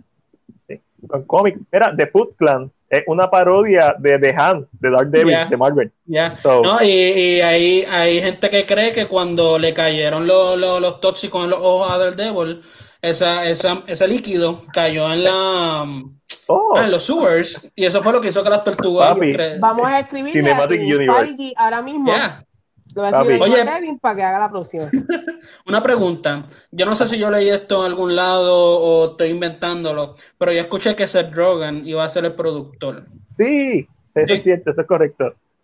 Eso So- me da más fe todavía porque Seth Rogen tiene un buen humor. Y, y no, definitivo. si ponen Si es, eso como, Sun- si es como Sunset Party, va, va a dejar mucho que. Search Party con tortuga, más nada. eso papi, es lo que va a dejar muy, va- va- vamos a comentar de esta película por los años por venir. Tú has visto todos los memes de los videos de las tortugas, ¿verdad? Eh, haciendo los, los sonidos. Eso, yo creo que Sí. esa es la película entera. Papi, un documental. Mira, Anthony Mackie, durante una entrevista con Variety, habló sobre la producción de la serie de Falcon and the Winter Soldier y mencionó que en todos los proyectos que él ha estado en series, que esta es la primera vez grabando una serie que se siente como si estuviera grabando una película, indicando que básicamente esto va a ser un evento como si fuera una película de 6 a 8 horas. ¿Qué piensan de Anthony Mackie y sus expresiones? Que por cierto, también dijo sus expresiones, pero no quiero hablar de ellas porque vamos a estar aquí hasta, la- hasta las 12 de la noche. ya. Eh, me pompea, ¿verdad? Porque Dini está tirando dinero a esto y, y si tiene la gente correcta atrás de cámara, Es la misma Eh, gente que trabaja las películas de, de- las películas. Esa fue una de las cosas que mencionó. El, Ah, el ah, mismo lo único que falta, lo único que falta es que las historias vaquean los visuales, ¿verdad? Correcto. Y, y si tienen una buena historia que contar, te, I'm on board, tú sabes. Ese, ese- ese es mi miedo, actually. Es que yo siento que realmente, a mí, en el momento en que eh, Marvel sufría por la división que había en la televisión y, el- y- y su, eh, habían, habían dos visiones bien distintas y como sabemos, hubieron choques antes, y esto ya ha estado rumorado que habían choques entre ambas personas. Eh, ¿Quiénes? ¿Quiénes? que Di- los nombres, Ángel, di los nombres. entre Kevin Feige y Ike. Eh, eh, que era el director, el director, el director de, de Marvel Era. Television, era, porque ya no es, el director de Marvel Television y lo que es Kevin Feige, que es el productor de lo que son las películas, y había este choque y- y siempre. ¿Y Kevin Feige qué sigue siendo?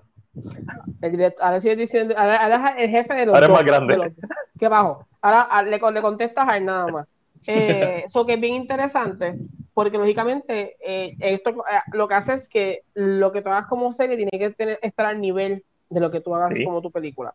Y, y, yo siento que el streaming service le permitió esto a, a, Disney o a Marvel Studios. Eso es interesante, es bastante interesante. Eh, es prometedor, es bien prometedor. Hay que ver, eh, este, o sea, esto es ver una, una mini película, por decirlo así. Eh, entonces, esto se pone a la par para competir con series de la, del calibre de HBO, porque HBO tiene ese calibre ya hecho. Ya. Películas que son como cine, está hecho. So, es, es, para competir hasta, hasta mejor. So, nada, hay que ver. Y pues de lo que dijo, pues que se vaya a su casa. Sí. Espera. Después que le dieron este- trabajo, se pone a tirar piedras ahora. Mira, a, que mata a Falcon los otros días. No, no, no. Eh, no vamos a hablar de eso. Mira, hay un rumor de que Ben Affleck firmó un contrato para regresar como Batman. Y esto es bien importante que la gente está diciendo, ah, claro, para hacer los reshoots de Justice League.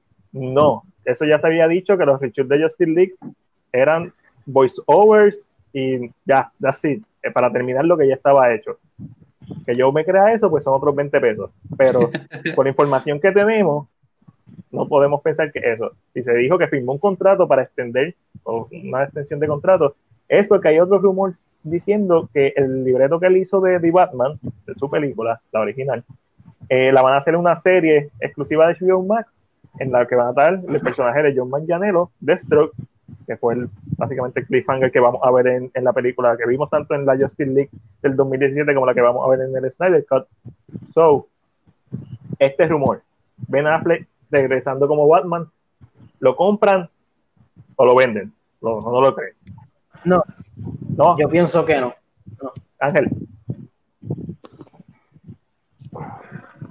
Estoy pensando, es que yo soy hasta más técnico. Yo pienso que no. I mean, Ben Affleck sufrió demasiado en este universo y I think that's way too much.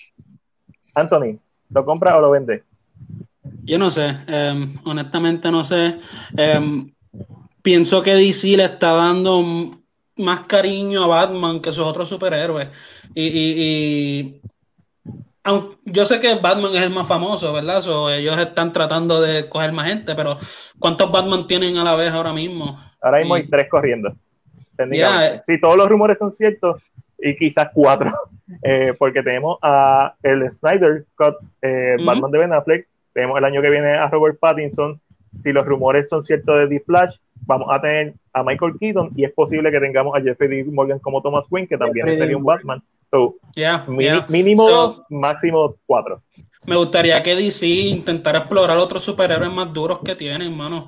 Y, me encanta, me encanta Ben Affleck como Batman, en mi opinión. Él es el, visualmente el mejor. Eh, y, dejó mucho por desear en sus películas, que puede intentar volver para arreglarlo. Pero no es necesario. No, no. Pero, ah, pero Anthony, te fuiste por la fácil. No es necesario. Ok, eh, yo sí creo que es posible. ¿Qué hace? ¿Qué vamos, hace? Vamos, vamos a parar porque Matil, se va a ir en un rant. Que ya no, sabemos. no, no, no. Y vamos a estar, no, pero wait, wait, wait, vamos a estar media hora más como cuando está hablando de Vive San Bote. Pero, es más divertido decir Vive San Bote. Mira, pero, este, pero espérate. Eh, yo voy a dar mi última opinión del tema para que tú puedas expresar si vas por ahí, porque para no seguir entre... Eh, y todo. Eh, mi pro... Yo entiendo que el problema está en que el plan puede funcionar, pero DC no ha establecido lo que quiere hacer. Y el problema está en que primero estableces y después lo haces. Cuatro Batmans a la misma vez, aunque a la gente le guste, son cuatro Batmans a la misma vez si el plan, si lo que se rumora es real. So, establece y después haces todo lo demás. So que no me molestaría, si tú estableces bien todo, puedes tener 15 Batman, a mí no me molesta que tengas 15 actores. Pero establece, porque ahora mismo tú no estás establecido, estás haciendo las cosas como que esto es lo que viene, esto es lo que viene. pero ahora se lo dejo a Matiel y Matiel continúa. ¿Cómo que Al, este Al garete. Ok, eh, este es mi punto y tiene mucha razón, tienes que establecerlo. ¿Por qué? Porque en tu Spider-Verse, ¿cuántos Spider-Man había?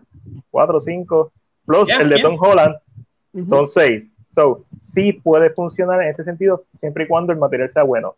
Ahora, el punto sería, Ángel mencionó él sufrió mucho, sí, cierto, él sufrió mucho tanto en Batman v Superman con la respuesta de la gente, de la reacción del público después de que se mató siendo el personaje, pero se reivindicó cuando la gente vio el Ultimate Edition y obviamente en Justice League fue un desastre una vez eh, Zack Snyder se fue del proyecto. Ya eso ahorita. So, la parte en que sufrió, entiendo que es después post Zack Snyder, porque siempre ha mostrado apoyo hacia Zack Snyder. So, ahora, mi punto sería este: una vez salga Zack Snyder, Justice League, tú abres la puerta, y más como se supone que termine esa película, a que tengas en HBO Max una plataforma en donde puedas tener eh, contenido exclusivo del Snyderverse, que serían básicamente las mismas películas de DC o en formato de serie, en formato de película, pero dentro de ese universo. ¿Por qué? Porque ya estableciste la serie de The Flash, que por eso es que vimos a Ezra Miller. So, hay la posibilidad de que eso pase. Y más que todo, esto es un wishful thinking de mi parte, que también lo era el Snyder Cut, un wishful thinking que terminó siendo real, y es, hay un libreto terminado de The Batman. Que los que lo han leído han dicho que otra cosa, que es el, mejor, la mejor versión. Es Batman en Arkham Asylum, con diferentes villanos, incluyendo a Destro, y Destro sería el villano principal. Imagínate a Ben Affleck, director y guionista, ganador del Oscar como guionista, dirigiendo una miniserie de Batman en HBO Max, estaría súper cool. Ese, mi punto, ese es por lo que yo digo que es, es probable y posible, no tan solo eh, probable. no fue un gran Ángel. Fue mi opinión, todo. Ahora vamos a los está bien, está bien, no, no, no, no, no llores. No, no, no. ¿cuál, ¿cuál, es la definición de un run? un run es básicamente. La, la, gran mayoría de los runs son opiniones de la gente. So, me refiero a que ibas a estar un ratito hablando de eso, so, por eso fue que opiné. Deja de estar tirando piedras, loco. Yo llevo todo el primer episodio. ¿Cuál es el Papi, pero tú estuviste 10 minutos hablando de Vives and Bohead. Estás hablando. No, no, pero todo el mundo sabe que Ángel. No te pongas problemático porque es que. Mira, ahora, que ahora que esto se va a poner bueno. Mira, Ray Fisher. Mm, maldita sea Ray Fisher. Oh. Ok, Ray Fisher eh, publicó un video del Comic Con del 2017 en donde hablaba, decía que no se preocuparan. Un fanático le hizo una pregunta básicamente si, eh, si nos teníamos que preocupar por Joss Whedon al hacer los reshoots y en el Comic Con del 2017, que está trabajando para, para promocionar la película, él dijo, mano, no, no se tienen que preocupar. Zack Snyder escogió a Joss Whedon y está en buenas manos la película, les va a encantar lo que está haciendo. Joss Whedon es el tipo indicado para hacer esta película, Joss Whedon está en la madre pues esta semana puso en, su, en sus cuentas sociales que se retractaba de absolutamente todos los comentarios que hizo en ese video, incluyendo que Joss Whedon era un gran tipo. Obviamente, esto crea una polémica porque definitivamente no está siendo profesional. Sin embargo, cuando uno pone este tipo de mensajes, hay algo que está detrás de esto. O al menos eso es lo que yo pensé, lógicamente, porque está bien raro. ¿Por qué hacerlo ahora? Bueno, ¿por qué hacerlo? Porque quizás tiene el apoyo de, de lo que está pasando, de Black Lives Matter, hay que ser, hay que ser realista, quizás tiene el apoyo de que va a salir el Snyder Cut, de que lo vamos a ver al personaje como se supone que lo viéramos, porque Cyborg es un cero a la izquierda en la película Justin League del 2017, ahora claro, mientras que Snyder siempre ha dicho que en su película es el, es el corazón de la película, so, algo bien diferente. So, a lo mejor es que está mordido porque básicamente Joss Whedon le quitó la oportunidad de, de, de, explotar como una estrella. Esas son todas cosas que son pensamientos lógicos con este primer comentario. Después, eh, Ray Fisher aclara un poco más la cosa a qué se refiere, por qué lo dice, poniendo otra publicación en sus redes sociales e indicando la forma en que Joss Whedon trató al elenco y el crew de Justin Lee fue horrible, abusiva, poco profesional y completamente inaceptable. Esto fue permitido en muchas formas por Geoff Jones y John Bird, que son los productores. A lo que John Bird contestó en Variety eh, que no era verdad, que ellos nunca permitieron que ningún tipo de comportamiento no profesional ocurriera en el set y en los reshoots de Justice League. Y contó una anécdota eh, de Ray Fisher en la que dice: Recuerdo que él estaba molesto porque queríamos que dijera bulla lo cual es una frase conocida de Cyborg en la serie animada. Ahora, dicho todo esto, ¿cuál es su opinión? Angelito, ¿quieres empezar tú? Mm, eh, mira, eh, con el caso específicamente de Ray Fisher eh, o Joss Whedon y este tipo de cosas. Como le dije a Matías hace unos días, no es restarle, no es decir que sea incierto lo que está diciendo Ray Fisher, pero después de todo lo que se logró, se logró con el Snyder Cut, un movimiento que es tan tóxico, un fandom que ha sido tóxico, en el aspecto de que no han sido capaces eh, de, ser objetivos muchas veces. Eh, o no han sido capaces de, yo pienso, ¿verdad? Eh, de, de echarle la culpa a Warner Brothers, que aunque hay varias personas siendo culpables de lo que está pasando, siempre se escucha la narrativa que el culpable mayor o el, el, punto de la pirámide es Joss Whedon.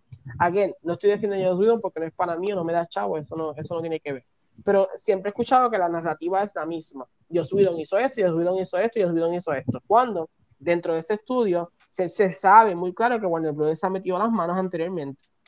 Desde que Snyder está, yo, eh, Warner Brothers ha metido las manos ahí.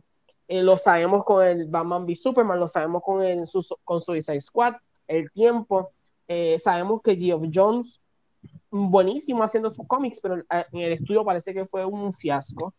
Eh, y, pero la narrativa siempre ha sido la misma de que Joss Whedon. Again, no defiendo que sea Joss Whedon el que tenga toda la culpa, pero también cuando tú le echas la culpa a una sola persona, sé realista y echa la culpa a los demás. Porque a mí si me contratan, si a mí me contratan, yo siendo un director de siete pares de cojones, y a mí me contratan para hacer lo que tú me estás diciendo, yo voy a hacer lo que me están pidiendo, desafortunadamente porque para eso es que a mí me están pagando. Eh, yo entiendo que los directores tienen unas libertades, pero en el, en el nivel en que se contrató a, a Joss, yo entiendo que la película estaba bastante centrada, ya estaba, y el plan de, de Warner Brothers estaba bien claro. El plan era, yo quiero una película más, yo siempre se lo he dicho a Matiel, yo siempre que yo en su mente ellos decían, yo quiero una película más Marvel porque a ellos les está funcionando, porque ellos están haciendo chavos. Yo necesito repetir esa fórmula. Yo no estoy pensando en los fanáticos, estoy pensando en los chavos porque eso es lo que a mí me da, eso es lo que a mí me ayuda. Y esto lo sabemos cuando, lógicamente, eh, contratan a, y again, no es que sea mal director, pero cuando contratan a James Gunn, ¿por qué lo hacen? Porque salió de Marvel. Y en Marvel cogió un grupo de personajes que nadie sabía quién era y los convirtió en un éxito. Porque yo no me lo voy a traer cuando ahora Disney lo vota. Pero en este caso le salió el tiro medio raro porque volvió para atrás y, y James dijo. No, pero terminó de Suicide Squad, so. Y así, ahora vuelvo para atrás, ¿qué pasó? Papi, yo eh, bailo con todo el mundo no le importa. entonces, mi problema con esta narrativa, eh, y espera esto, eh, y voy a tratar de hacerlo corto, porque como ahorita me criticaron el tanto de Bobby Sam Bothead, eh, pero mi problema con esta narrativa es que siempre la culpa va para el mismo lado. Y después de lo que se logró al día de hoy, que el Snyder Cut va a salir, que el público logró lo que quería, seguir dando tierra, seguir, seguir en esta misma narrativa, hay, hay dos cartas para toda situación. Hay causa y efecto para las cosas. Puede ser bueno como puede ser bueno al final de cuentas, eh, eh, Bird sigue siendo productor. Que no está con DC, pero sigue siendo. va, a producir la, la, película de Snowman de, de Momoa y también está produciendo otros proyectos de, DC. Al fin, al fin de cuentas, ellos siguen siendo productores de esta compañía. Que maybe no tienen control sobre DC, pero siguen teniendo poder por encima de mucha otra gente. Eso, mi problema con el comentario es que lo hace en un momento que se siente yo, yo, yo creo que él se siente, como dice Matías, maybe, y esto no es criticando, pero siente la gasolina del movimiento. De, empoderado. empoderado de todo lo que está pasando para hacerlo. Pero tú no tienes el credencial, tú no tienes el poder en estos momentos para hacer este tipo de comentarios, porque si tenemos que escoger a alguien por encima de ti, vamos a escoger a los que son productores y ya tienen créditos encima. y, y again, yo soy bien, y Matías sabe que yo soy bien técnico en estas cosas, no, esto no es favoritismo ni nada, porque en todos lados siempre pasa, pero siento que no fue el momento para hacerlo. Eh, en esta misma narrativa, eh, que puede haber pasado, sí, pero si vamos a recuentos de que ha hecho Joss Whedon anteriormente, solamente yo recuento dos cosas que han sido como críticas a su trabajo. Una, su ex mujer una vez habló de que era un falso feminista, que se había montado en el tren de ser un feminista con, poniendo mujeres en protagonismo, haciendo películas así, así, Firefly, Buffy, para arrancar. El segundo, el segundo rumor que hace mucho tiempo pasó y ¿verdad? se escuchó un poquito feo fue cuando el personaje de Buffy y Angel, que era Cordelia, que lo hace Carisma Carpenter, mencionó que cuando ya quedó embarazada, en la Season 4 de Angel, de Angel eh, la sacan de la Season 5. Y mucha gente rumora que la sacaron porque quedó embarazada. Mucha gente rumora que Joss Whedon la sacó porque el plan de él no era este y al él tener que incluirla ya embarazada le dañó los planes completos. Y él se molestó y la sacó. abuso de poder. Exacto, pero hasta ahora, de todo lo que ha hecho, de un cast de 5 años en Angel, de un cast de 8 años en Buffy, hasta ahora no ha salido información de, actores que digan, oh, mira, esto fue lo que pasó. Solamente esto todo hecho. Sí que puede pasar, porque a mí, perdónenme, pero a mí, Joss Whedon tiene cara de cabrón. A él se le ve y el tipo se ve que es un, es, tú dices, este es un cabrón de la vida. Porque se le ve, pero eso no significa que no sepa hacer su trabajo. Y, hay, hay, que separar, este, eh, porque una cosa es saber hacer tu trabajo, otra cosa es que tú seas mala persona. So, cuando no hay un, un récord, por, eh, por, decirlo así, no hay un récord como Harvey Weinstein, que cuando salió una salieron mil más. Hablando en su contra, yo no puedo irme entonces con la palabra de Ray Fisher, que es un actor completamente nuevo, que se le dio la oportunidad y que yo entiendo que debe estar molesto, porque su trabajo, su actuación no salió en la película o, minimizaron todo lo que le había hecho. ¿Puede estar molesto? Yes. Pero no vengas ahora. Bien importante añadir, eh, tiene un gran punto, que una de las la Stone eh, Woman de, Wonder Woman eh, secundó a, iba a decir a John Boyega, a Ray Fisher. También me, eh, cae, también me cae igual de mal, pero sigamos. Ok. Anthony, ¿qué tú piensas de esto? Pues, mano, ahí hay que. Siempre hay dos historias en el asunto, ¿verdad? A lo mejor. Joss Whedon estaba tratando de lidiar con esto y, a lo mejor no está en un buen día, a lo mejor Ray Fisher tiene una riña. al final todo esto son, si es verdad, ¿verdad? Si es verdad lo que Ray Fisher dice, eh, que se joda Joss Whedon, eh, que, se vaya, que no, no merece, si está trabajando con personas tienes que ser una, tienes que ayudarlo, tienes que trabajar con ellos. Eh, pero si él tiene cara de engreído, ¿verdad? Él tiene cara que. que cara cabrón. Eso nadie se lo quita. Y el, el, mayor problema es, es, que para mí el mayor problema está en que si lo hace un, un director viejo, a todo modo se las traga. Es viejo, vamos a dejarlo haga lo que Bueno, exacto. Si Martin Scorsese me, me, insulta, yo lo acepto. y le limpio, le limpio las cejas. Tú sabes, estamos bien. Pero pero ya, em, se siente raro, nadie está, nadie está vaqueándolo, ¿verdad?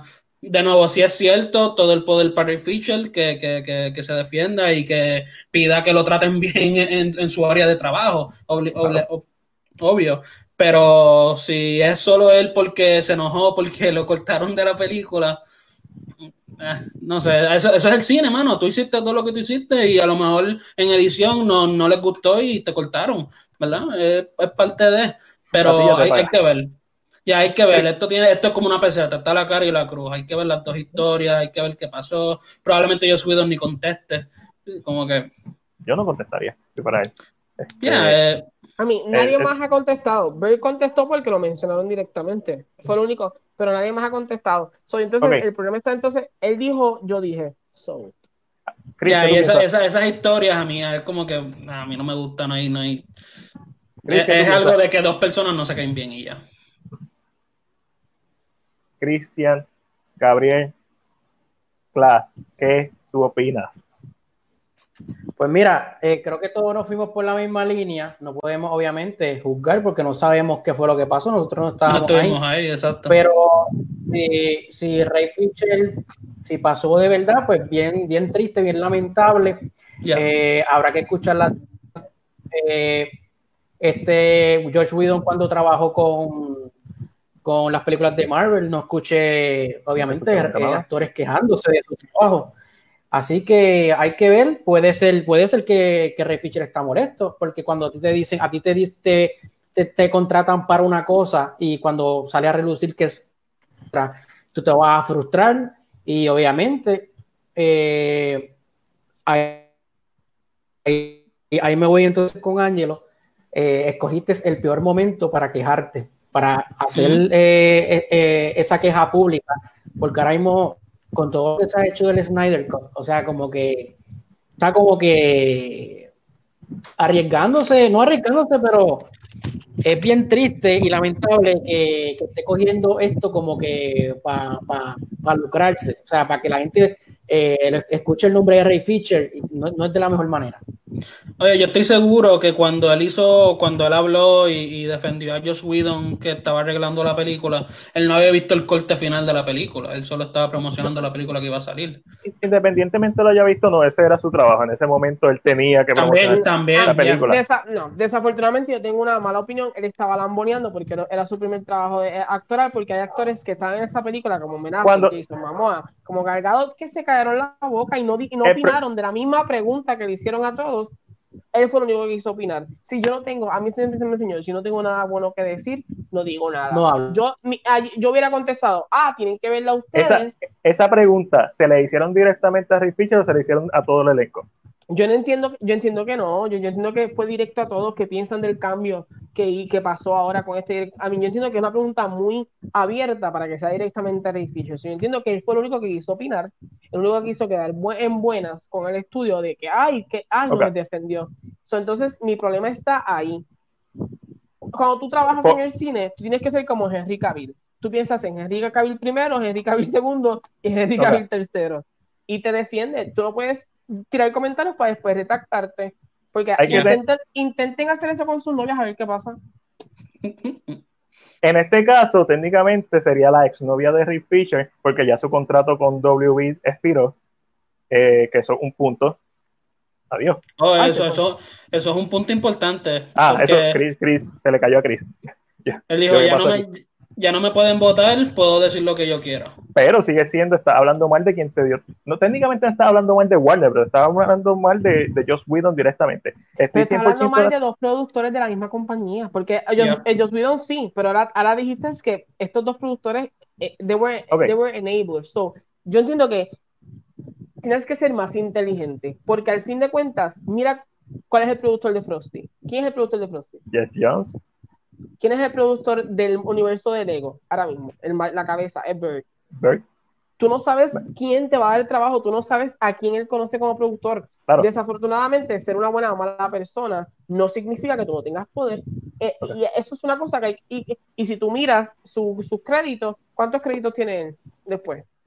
Eh, él es un actor de, teatro mayormente conocido por, por sus trabajos en teatro. Este, ahora voy a opinar yo. Eh, 100% de acuerdo. La culpa, la culpa no tan solo se le tiene que echar a, a Whedon. Eh, Warner Bros. es el principal culpable. Fue el presidente de Warner Bros. quien dijo que el corte tenía que durar más que dos horas, 120 minutos específicamente. ¿Para qué? Para llenar más salas del cine por más tiempo. Eh, so, es, es Warner Bros. quienes, bueno, es Jeff Jones quien trae a Whedon. Es, son ellos quienes hicieron, reescribieron el libreto. Son ellos quienes sacan a Snyder. Todo el mundo siempre se ha dicho que Snyder se salió por la tragedia familiar. Snyder se sale en, en mayo, su tragedia familiar ocurre en febrero, si, si mal no recuerdo. So, eh, a ver, todo el mundo sabe, vamos a ver claro, lo querían sacar, porque no confiaban en lo que estaba haciendo. Eh, ahora, Joss Whedon tiene cara de cabrón, eso es innegable. Y Ray Fisher se siente bien off que lo diga en este momento yo entiendo que sí, es parte del empoderamiento que él siente eh, por todo lo que está pasando. Fisher, ah, hablando claro, siempre ha apoyado a Zack Snyder, incluso en ese video que sale él hablando bien de Joss Whedon, tiene una camisa de Zack Snyder, en apoyo a Zack Snyder. So, y él siempre ha sido bien fiel y bien consistente en su fidelidad con Zack Snyder. Su contrato se acabó, así que básicamente es su ex. Ahora que él lo dice, mano, esto es, la verdad tiene una espada de tres filos. Tu verdad, mi verdad y la verdad. La verdad siempre absoluta. Punto. Y normalmente se encuentra en un punto gris entre medio de las dos versiones. Eh, yo no dudo que lo que le esté diciendo esa verdad y le debe caer todo el peso y toda la responsabilidad a, a los culpables. Eso siempre. Este. Ah, Angelito se tiene que ir un momentito. A sacarlo. Eh, y, pero cuando tú lees el statement que dice Ray Fisher, él está no está diciendo nada, no estás diciendo mucho. Pues no estás poniendo un ejemplo. Para mí, yo no le creo nada a Burke de lo que escribió. Es una, es una movida bien clásica de PR. Simplemente lo está tildando de viva a Ray Fisher. Como que, ah, no quería, no se, lo, no se la compro. Pero tampoco se la puedo comprar objetivamente a Ray Fisher porque no has dicho nada. Estás diciendo su comportamiento fue tal. Exacto, da un ejemplo. Dame algo. Sí, la Stone Double de Wonder Woman lo vaqueó. So, no, esto no es tan solo de Ray Fisher. Ya hay alguien que, que, trabajó en la producción que dijo, sí, estoy de acuerdo. So, hay dos personas. Que estas dos sean personas que tienen gran poder, que no sean un Ben Affleck, que no sean un Mamá, que no sean una Galgado, que son las estrellas duras de la película. Eso no le debe restar a lo que le está diciendo. Se debe investigar y se debe sacar más a lo mejor con, con, más razón, como no son las estrellas de la película, por eso los trataron como menores. Correcto, pero y como tú mencionaste, Anthony, si tú estás bregando con humanos, tienes que comportarte con humanos, o sea, no estás bregando con animales, tú tienes que ser profesional y la ética, independientemente de la industria en que tú estés, independientemente lo que los demás han hecho durante años, independientemente de tu nombre, tu filmografía, tú tienes que ser ético en todos los trabajos, no solamente en cine. Y tú me puedes decir que la historia del cine, eh, los productores y los directores eran unos abusadores eh, y siempre lo han sido, y eso está mal. Porque lo que está mal está mal. Angelito, Sí. Ok. Este, so, en cualquier posición de trabajo, tú no puedes dejar que haya un opresor y un abusador. No, hay que hablar. Ahora, vuelvo y repito, los comentarios de Ray Fisher no son lo suficientemente aclaradores. Para mí él no dijo nada, honestamente. Para mí él dijo, pues, eh, hubo mal comportamiento. Más. O por lo menos esto se tiene que llevar a un nivel más alto. Pero, eh, eso soy yo objetivamente. Ahora, yo no objetivamente, yo le creo 100% a Ray Fisher le creo 100% a él. No tengo dudas que él está diciendo la verdad, pero no estoy siendo objetivo. Ahora mismo, si nos dejamos llevar por la información que tenemos, es tu palabra contra la mía y ninguno de los dos puntos ha dicho lo suficiente como para llegar a una determinación. ¿Por qué? Porque yo no puedo decir que Joss Whedon, por cara de cabrón, es culpable. ¿Por qué? Porque yo creo que él es inocente hasta que se demuestre lo contrario y todavía no se ha demostrado que él es culpable de algo. Hay rumores, se han dicho cosas. La, la Stone, la Stone Double, la, la, doble de acción, apoyó los, de Wonder Woman, apoyó los comentarios. Hay muchos rumores, que yo sé, porque yo paso leyendo estas cosas, pero son rumores.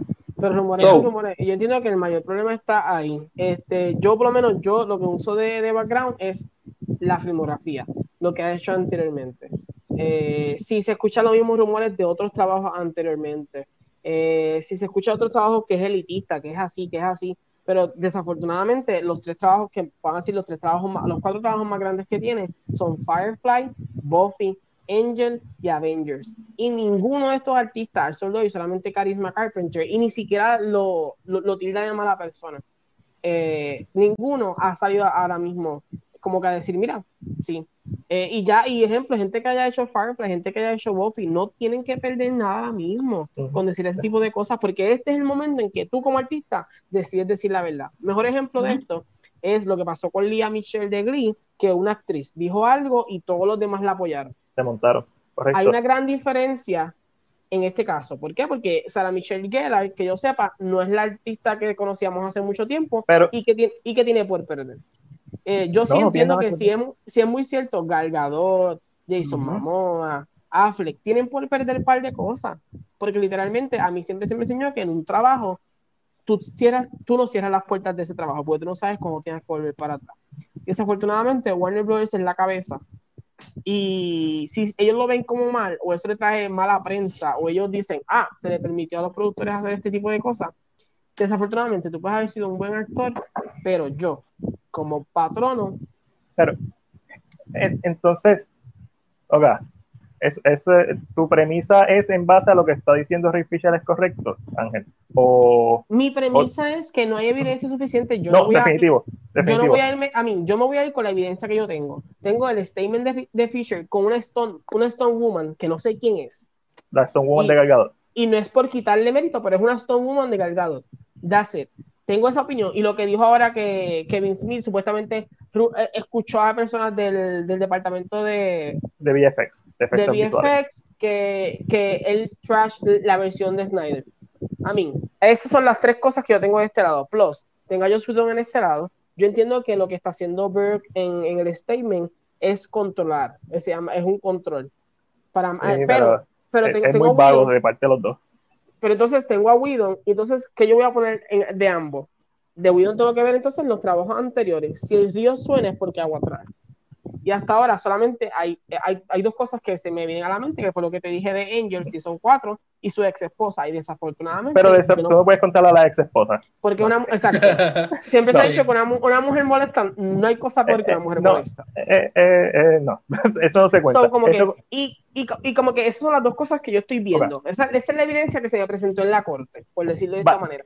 En cuanto a evidencia, no hay ninguna. Ninguna de las dos partes ha presentado suficiente evidencia o evidencia contundente. No, pero, eh, pero, pero, o sea, si tú vas, eh, por eso te digo, no hay evidencia eh, física, pero si tú vas con lo que hay, como no hay que. testigos. No o sea, na, nadie se quejó, nadie dijo. Entonces, ¿por qué? Una, un director como Joss Whedon que hizo Cabin in the Woods, hizo Angel, hizo Buffy por pero ocho años. ¿Tú te, crees que, un, ¿Tú te crees que un actor de Buffy de hace ocho años no se va a quejar el sol de hoy?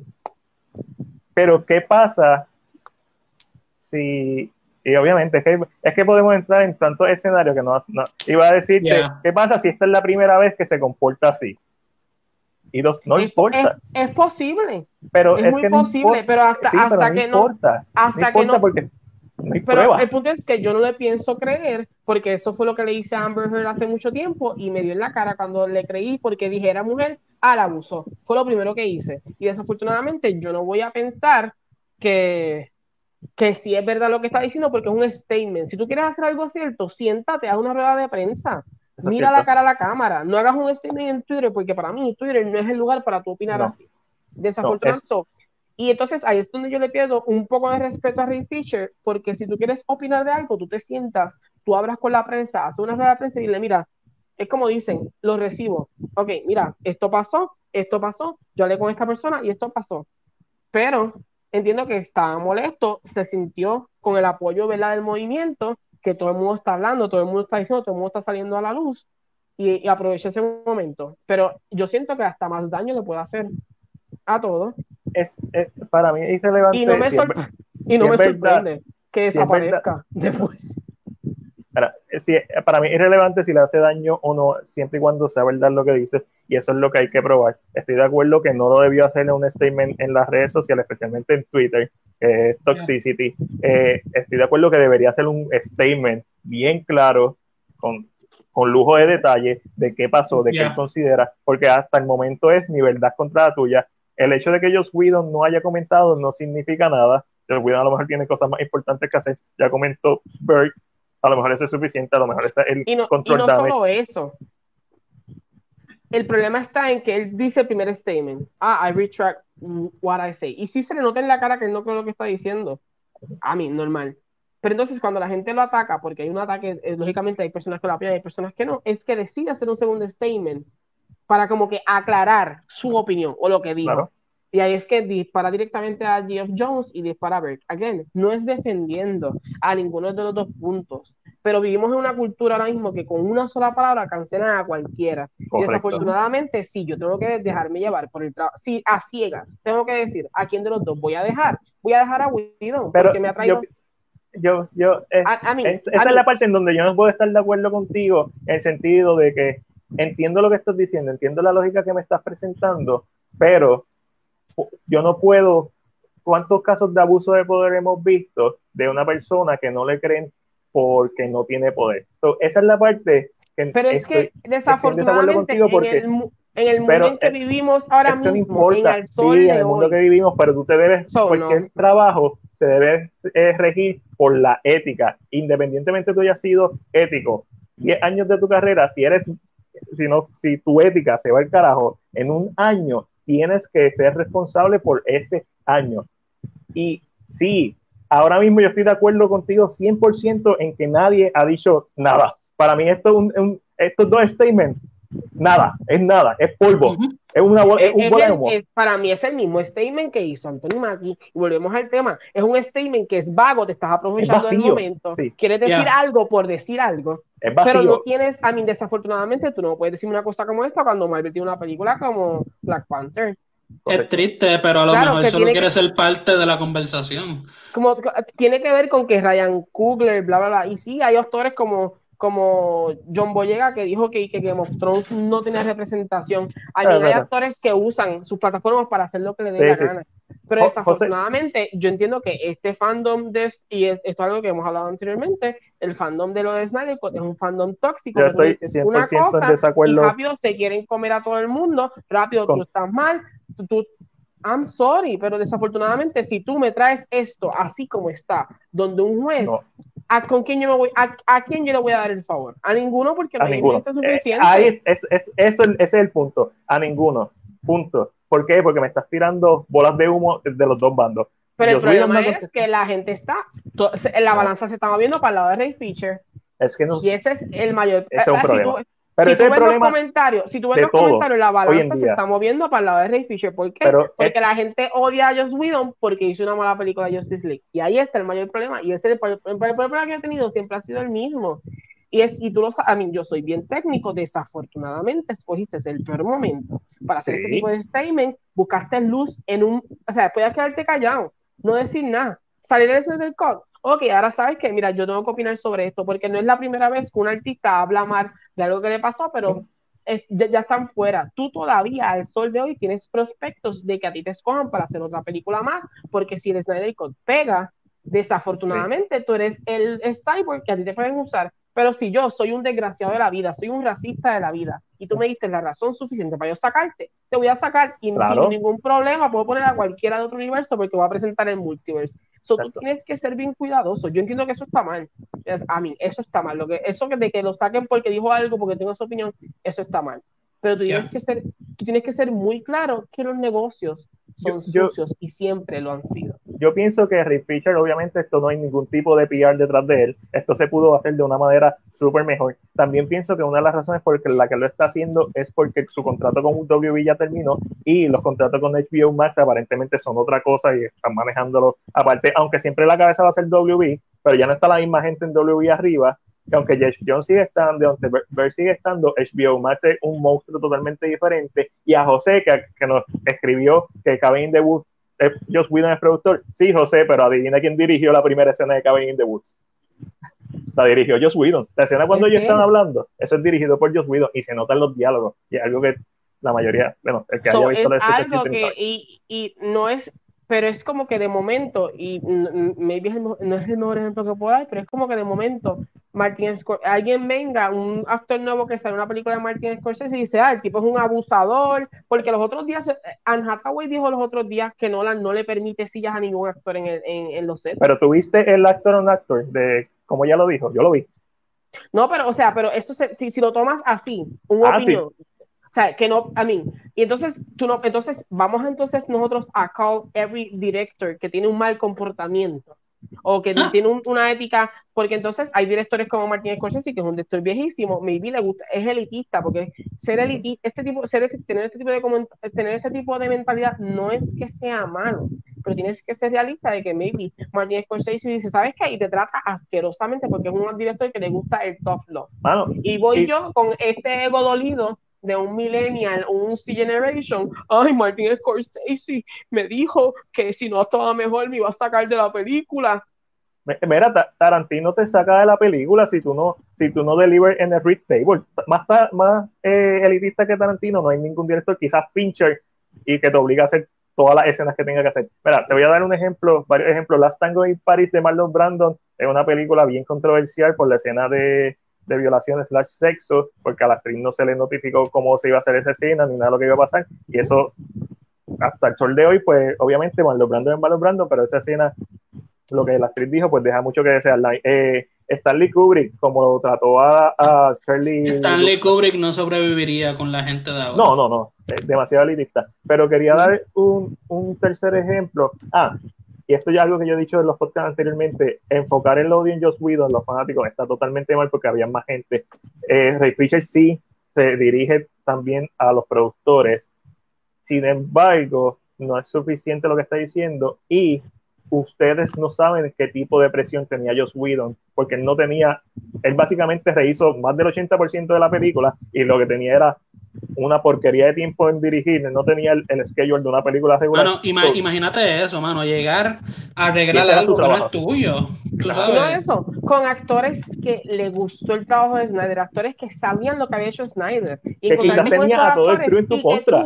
y que tú eres el malo porque el estudio te dijo en una reunión, quiero que hagas esto, que pongas más comedia, que hagas esto, que hagas esto y que hagas esto. Entonces tú llegas allí a decir, voy a hacer esto, esto, esto, esto, y el crew completo está en tu contra porque apoyan lógicamente a otro director. no sabemos, entonces este es el problema, y esto es algo que tú, Anthony, que vistes en, en Hamilton, la canción de que I was not in the room where it happened, y tú no sabes lo que pasó. Y entonces, pero este es el mayor problema que hay hoy en día con los fanáticos de hoy en día, y eso es una cosa que yo se lo he dicho más bien en conversaciones regulares, es que cuando Disney hace algo mal, un ejemplo más, ah, más grande, todo el mundo le cae encima. Todo el mundo, no hay forma que no paren. ¿Por qué? Porque, como Mati dice, son los que están en la cabecilla de poder, son los que más pueden. Tú siempre le tiras al que está arriba. Pero entonces, mi problema con esto es que, que tal, tal vez tiene un mal comportamiento tú nunca especificaste qué fue lo que hizo, tú fuiste muy vago en lo que dijiste y mal comportamiento se lo podemos ver a cualquier director. Yo que soy de Puerto Rico y sé que nunca voy a ser actor, déjame aclarar eso antes de que venga a decir, no, tú nunca vas a ser actor. Pero yo que soy de Puerto Rico, tengo unas costumbres, voy a otro país y les decido actuar y el director me trata de una forma bien asquerosa, pero así trabaja ese director desafortunadamente. Y sí, que esto está mal, que esto se permitía antes, le daban mucho poder a los directores y hacían lo que les salía del culo. Es muy cierto. Pero desafortunadamente, si fuera así, yo no quisiera saber las historias que me contaría Robert De Niro en todas las películas que hizo. Sí, exacto. Seguro. Hay, que, hay que, mano.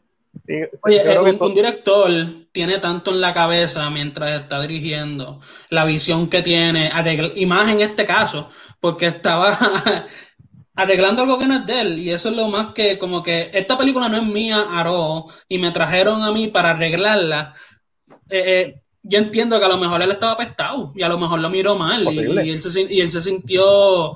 Y le toda la escena. le, le, pregunto, ¿ustedes no creen esto de que fue Snyder quien escogió a Joss Whedon? No. Yo no sé, yo no sé, yo no, creo. Yo no lo creo. Eh, y ni siquiera, y mira esto, ni siquiera en ese aspecto.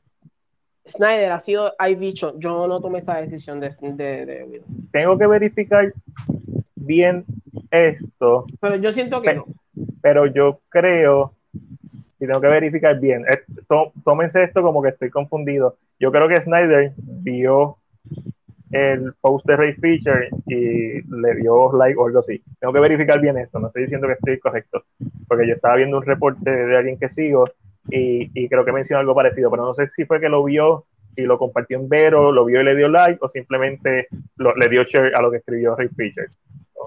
o simplemente en ninguna de las anteriores. Tengo que ver eso, eh, porque eso traería otro punto. Que sea Snyder de quien de, que no se escogió, y eso es algo que, y el punto aquí es, volvemos a lo mismo. Yo y yo considero que Snyder se ha dejado pasar por encima, porque desde que la gente, ay, que está la visión original, esa es la visión original de Snyder. Sabemos que la visión original de Snyder, Warner Brothers no se la dejó pasar. So, y, y, mi problema es esto, hay, infórmate, habla, sé objetivo, no hables de la baqueta, no digas, ah, porque Snyder es así, ah, porque yo soy... No. hables así porque te escuchas ignorante, ¿sabes? No hablaste del tema, estás defendiendo a lo loco. Y ese es mi mayor problema. Con este tema siempre ha sido mi mayor problema porque la gente quiere opinar sobre una cosa, pero entonces se va, y again, no estoy defendiendo a Widon porque como dije, tiene cara de cabrón y yo sé que si lo viera en la calle no lo voy a ayudar, no una foto. Y nosotros no, conocemos, nosotros no conocemos a ninguno de los dos en sus vidas personales. Okay. Si, tú me dices a quién yo le creo, yo creo que Ángel está de acuerdo, a Ray Fisher es más fácil creerle, pues Joss Whedon tiene cara de cabrón. Pero la realidad es que no me estás dando nada, tú no estás diciendo en tu statement nada. Cuando tú ves tu statement y lo disectas, estás diciendo el tipo se comportó mal, según lo que yo creo, se comportó mal That's it. Yeah. Y es mejor ahorrarnos, la opinión hasta que haya más evidencia. Era un, más... Era un odioso. Miró a la gente. Se sentó y, no, no, y no saludaba. Sí, e, esto es como dijo Ángel, Trajo pizza y no le dio a nadie. tenía, básicamente, eso, papi, si tú haces eso, merece, merece estar preso. Entonces, pero No. entonces a la misma vez hay que, el punto es que, y, es- y siento que este tema se extiende y ya podemos estar aquí mucho porque este tema es largo. Oh, pero, sí. Pero a esos ocho que están con nosotros, thank you for bearing with Ah. Pero eh, el- yo entiendo que también hay que ser bien claro que él como director es un director que viene de los 90, que maybe tiene malas costumbres y no es perdonándole las malas costumbres, again, no es eso. Pero si tú no vas a poner en el mismo estándar a otro director, si no vas a, a sentarte a decir, ah, pues este hizo esto, porque como dice Matiel, Tarantino se ve que es peor. No, Tarantino lo dice. tú lo ves y como que... Entonces, como que ese es mi mayor problema, que rápido nos vamos a, un lado específicamente, yo que me meto a Twitter y trato de leer comentarios para tener una idea de cómo la gente está, está, está pensando en, en momentos. Y mucha gente se va por el lado de Rey, ah, Rey, que di tu verdad, di tu verdad. Pero es, eso yo tengo un problema con ese statement también, di tu verdad. No, no hay tal cosa como tu verdad, sí, tu percepción de lo que es la verdad existe, pero la verdad es absoluta. Punto. El sol, el fuego quema. Y, de esa- ¿sabes? y tú sabes cuál es el problema de esto, es que le quitó eh, poder al, en parte, no en total, pero le quitó poder a, al Snyder porque cuando empiecen a hacer entrevistas, este va a ser el tema de que la gente va a querer hablar. Posiblemente. Este Pero- va a ser el tema de que los reporteros van a decir, ah, tú dijiste esto. Y cuando vayan, eh, cuando Sí, Ben Affleck sí. diga algo, ah, Ray Fisher dijo esto. Ah, Gargadot, cuando salga la Pero- promoción de, de, de Wonder Woman, ah, ¿qué tú piensas de las Oye. opiniones que dijo? ¿Tú piensas que, eh, que Ezra Miller va a estar en esa promoción? Yo no sé. Yo pienso que Yo- sí, porque se han quedado muy callados con el tema. so yo creo que sí. Este. Diablo. Y no me Yo- molestaría yo- a mí que me ahora y que me tira al piso y me haga lo que le dé. va, va a ser bien interesante. No voy a comentar al respecto. Va a ser bien interesante si ellos deciden hacer algún tipo de, de press, así como, como lo hicieron ya con la película. Yo no creo que lo vayan a hacer por el hecho de que la película hace un streaming service, pero si la hacen me encantaría y me encantaría ver todo esta. Y mira, y mira que sí, mira, mira esto, espérate, perdón que te eh, José nos puso que Rey puso hace 11 horas en Twitter, I believe Kai Cole and Charisma Carpenter. So que le crea a la- a la ex esposa de Whedon y a Carisma. Pero si tú buscas información de Carisma, Carisma lo dice, ella dice, yo entiendo que sí él estaba molesto conmigo, porque ya- él- pero él había trabajado con Carisma hace, tiempo, hace un tiempo y tuve los statements y ella dice, y yo entiendo por qué él puede haber estado molesto, porque tú como escritor tienes un plan. Y eso no significa que tú seas una mala persona, pero si yo hago una película, y yo si yo soy el escritor de una película, y de momento la, la artista queda preñada y tengo que meter un embarazo a pujón, uno la va a mandar Sí. para el carajo. No voy a decir, ¿sabes qué? Estás cabrona, porque no cejaste las patas si sabías que estabas trabajando, carajo. Ahora tengo que empujar el, embarazo a toco, cojón para no sacarte, porque se va a ver mal. Tengo que empujar el embarazo, esconderte, gastar más chavo. Y yo puedo entender una molestia así. No, eh, no es que apoye ese tipo de- de comportamiento, pero sí puedo entender ese tipo de molestia. Porque una idea, lógicamente, una serie tú la haces con tiempo, tú planificas, tienes que venderle esa serie de estudios, que es diferente. Tú tienes, so, yo puedo entender y carisma, si buscamos información de carisma, ella lo ha dicho, que sí, que le dolió, que le molestó, que ella entiende que fue por eso y que estaba molesta con Joss Whedon al momento, pero a la misma vez entendía maybe de dónde venía la molestia, porque lógicamente yo llevo trabajando contigo más de cinco años, soy una confianza, dime las cosas, mira, está pasando esto, ¿qué podemos hacer? So, again, está saliendo esta información y lo de carisma es viejo, no es que ella empezó a hablar ahora. Ella lleva tiempo hablando sobre esto y esto se fue en entrevistas pasadas porque Carisma ya no es ni conocida por, por los nuevos. Eh, pero ella lleva, estas son entrevistas viejas que están sacando a la luz ahora porque necesitan, lógicamente, la prensa está buscando cómo Sí, sí. corroborar el comportamiento. Es lo, es lo Pero mismo también- que cuando tú te vas a Twitter, vas a buscar tweets de 10 años atrás.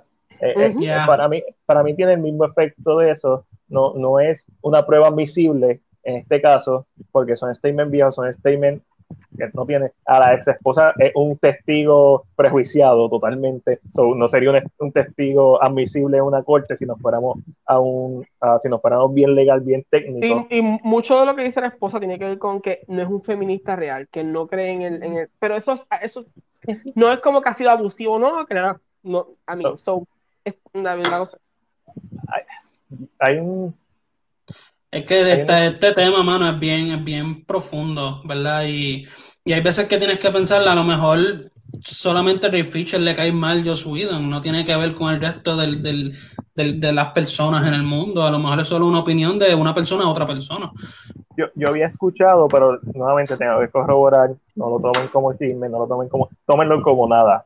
Eh, no sé si fue la misma Stone Woman, que es la doble de acción de, de Gargadot, eh, que Joss Whedon la había encerrado en un cuarto y le dijo, si no hace esta escena, que creo que es la escena de, de Ramírez cayéndole encima, te voy a destruir la carrera. Pero eso, suena como de villano de película. Eh, tiene cara. El, villano de Scooby-Doo. Este mismo, ah, tiene cara de eso. De Maccabi. entonces, mi problema está, again, ya, yo te puedo creer un tipo, de, un tipo de statement así, pero después de lo que pasó, y no es que traiga, pero después de lo que pasó con Amber Heard, que vendió la idea completa y lo fue a corte, I mean, it's really hard pensar, o sea, es bien, porque ese es el problema que tenemos ahora en esta cultura, es un cancel culture, decimos algo a una persona y, ja, de un canto se las movemos de la, So, hay que ser bien cuidadosos en lo que la dice, lo que la gente dice, hay que ser bien cuidadosos en cómo la gente habla, hay que ser bien cuidadosos en qué se está diciendo. Y desafortunadamente las cabezas grandes de este universo, por decirlo así, Batman, Henry Cavill o estos actores que tal vez tienen un poquito más o Galgadot, no van a decir nada ahora mismo porque uno, Galgadot es una película que viene, eh, Jason Momoa no va a decir nada porque Aquaman está por salir y tiene Frosty de Snowman, Ben Affleck, si el contrato que se firmó fue real, pues más se va a quedar callado porque se va a ver igual y dijeron. ben Affleck siempre ha sido bien político, ¿sabes? Como que no Henry Cavill se proteja a toda costa, ah. siempre ha sido así. Y entonces es como que, ah, él tiró el bait, que se joda el sol. Desafortunadamente lo podemos creer, pero mi carrera, por lo que yo trabajé, yo no voy a dejarlo, porque la, la prensa es así. Y no es que esté mal, no es que esté mal decir la verdad, pero lógicamente si es muy cierto, esto es muy reciente, se abrieron las puertas. Si siguen saliendo rumores, den, las cosas cambian. Pero si, si, de aquí a dos meses no salen más rumores, la gente lo va a Sí, estaría, estaría, horrible, ¿verdad? Que la carrera de, de un director que, que, que, se ha probado de que es un buen director en parte, eh, se dañe completamente o se caiga o se cancele por solo la opinión de alguien. estamos en la, en la era en donde no se puede creer, esto siempre se ha dicho, pero tú no puedes creer todo lo que lees eh, en la internet eh, no nos podemos ir a ningún bando en esta situación. Y yo creo que eso es el mensaje de todo aquí. Y no eso, y hay una frase que dice Joyce, que siempre ha dicho, y no sé si me voy a equivocar, pero una frase que Joyce dice, no tengo pruebas, pero tampoco tengo dudas. Y ese es el problema de, este, esta gente, que no tienen pruebas, pero tampoco tienen dudas. Están como que, no, tengo cómo probarlo, pero tampoco lo dudo. Mm, solo solo porque Josh Whedon tenga rostro de, de engreído y de cabrón, no significa que lo sea. Exactamente. So, vamos a dejarlo ahí. Todos estamos de acuerdo de que Josh Whedon tiene cara de cabrón. Todos estamos de acuerdo de que Ray Fisher no ha dicho nada con sustancia como para eh, que sea una prueba contundente. No es que no le creemos, es que necesitamos más, porque yo puedo decir que, que Ángel abusa de su poder en el, podcast y, y, por eso lo cancelan. so, eh, eh, ahora mismo estamos en en Tomato Tomato. Estamos todos de acuerdo en lo mismo, tenemos diferentes puntos de ciertas cosas, pero al final del día necesitamos más. No, no estaban en ese cuarto como, como mencioné en Hamilton, mencionaron. hay que ver si esto se si es verdad, si es verdad, eh, Josh Whedon tiene que mejorar como persona, como director, pero si no, también no, no debería si su carrera. Debe pagar. Si, no, Rick Fisher se merece un Amber Heard, así de sencillo. Vamos a terminarlo así, este podcast. Angelito, te voy a sacar un momentito para cerrar, cerrar a Antonio. Te vaya. Anthony, gracias por acompañarnos. Gracias por, invitarme, la pasé súper bien. Por estar aquí casi dos horas y media. Oye, cuando, la pasamos bien, cuando la pasamos bien, el tiempo se va volando. Eso es correcto. Deja de saber al corillo de Cine PR dónde te pueden encontrar, donde, ¿verdad? Eh, todo tuyo. Ok, eh, seguro, de nuevo, gracias por tenerme aquí, gracias a todos los que estuvieron todas estas dos horas escuchándonos. Este, me pueden encontrar en Facebook como Pensamiento Celuloide, como dice aquí abajo, ¿verdad? Este, pueden buscarme en Instagram en No Shot Fat Films. Si quieren escuchar mis artículos, escuchar mi propio podcast, que también se llama Pensamiento Celuloide, está todo disponible en, el blog oficial que se llama pensamientosdeceluloide.blogspot.com. Y de nuevo, eh, gracias a Mac, gracias a Ángelo, gracias a Chris por darme la oportunidad y por, y por, por gustarle mi contenido. Es bien cool que, que la gente le guste lo que tenga que decir y me da mucha felicidad que, que esta comunidad está creciendo y que me acepten tan, con tanto cariño. Y es bueno. Muchas gracias. Claro que sí. Entonces, Ángel, voy a despedir a Chris, ya que Chris se tuvo que ir porque como nos escribió, tuvo problemas en internet. Recuérdense que Chris es de Ponce y ya está temblando estos días. Amigo, vamos a perder los que teníamos. De estos 11, 5 eran de Ponce se nos fueron ahora mismo. Recuerden que Chris vive en una película de, de, final del mundo todos los días porque vive en Ponce. Pero se tuvo que ir porque le estaba fallando la, la conexión de internet. So, gracias, Chris, por quedarte eh, todo el tiempo que pudiste. Angelito, ¿dónde te pueden conseguir a ti? Como saben, mi gente, si esta es la primera vez que me han visto, denme un corazoncito, mucho amor, mucho cariño. Eh, pero si no, me pueden conseguir en mi Facebook, Angelo Davis, como lo escucharon, D-A-V-I-S. No tengo página de cine, no, me, no soy amante de este tipo de cosas.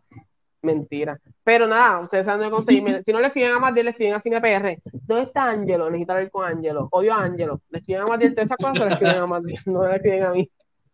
Eso, eso es correcto. Y obviamente yo soy Mac Díaz Rodríguez de CinePR, famosamente conocido como Mac. Me puedes conseguir en Facebook, Instagram, Twitter también, pero sobre todo en YouTube como CinePR. También puedes escuchar este podcast, la versión audio en Spotify, Anchor, Google Podcast, Apple Podcast, iTunes, básicamente en cualquier reproductor de podcast que te dé la gana. Y en el episodio de hoy, número 44, le damos nuevamente las gracias a Anthony de Pensamiento Celuloide, gracias a gracias. gracias a Chris.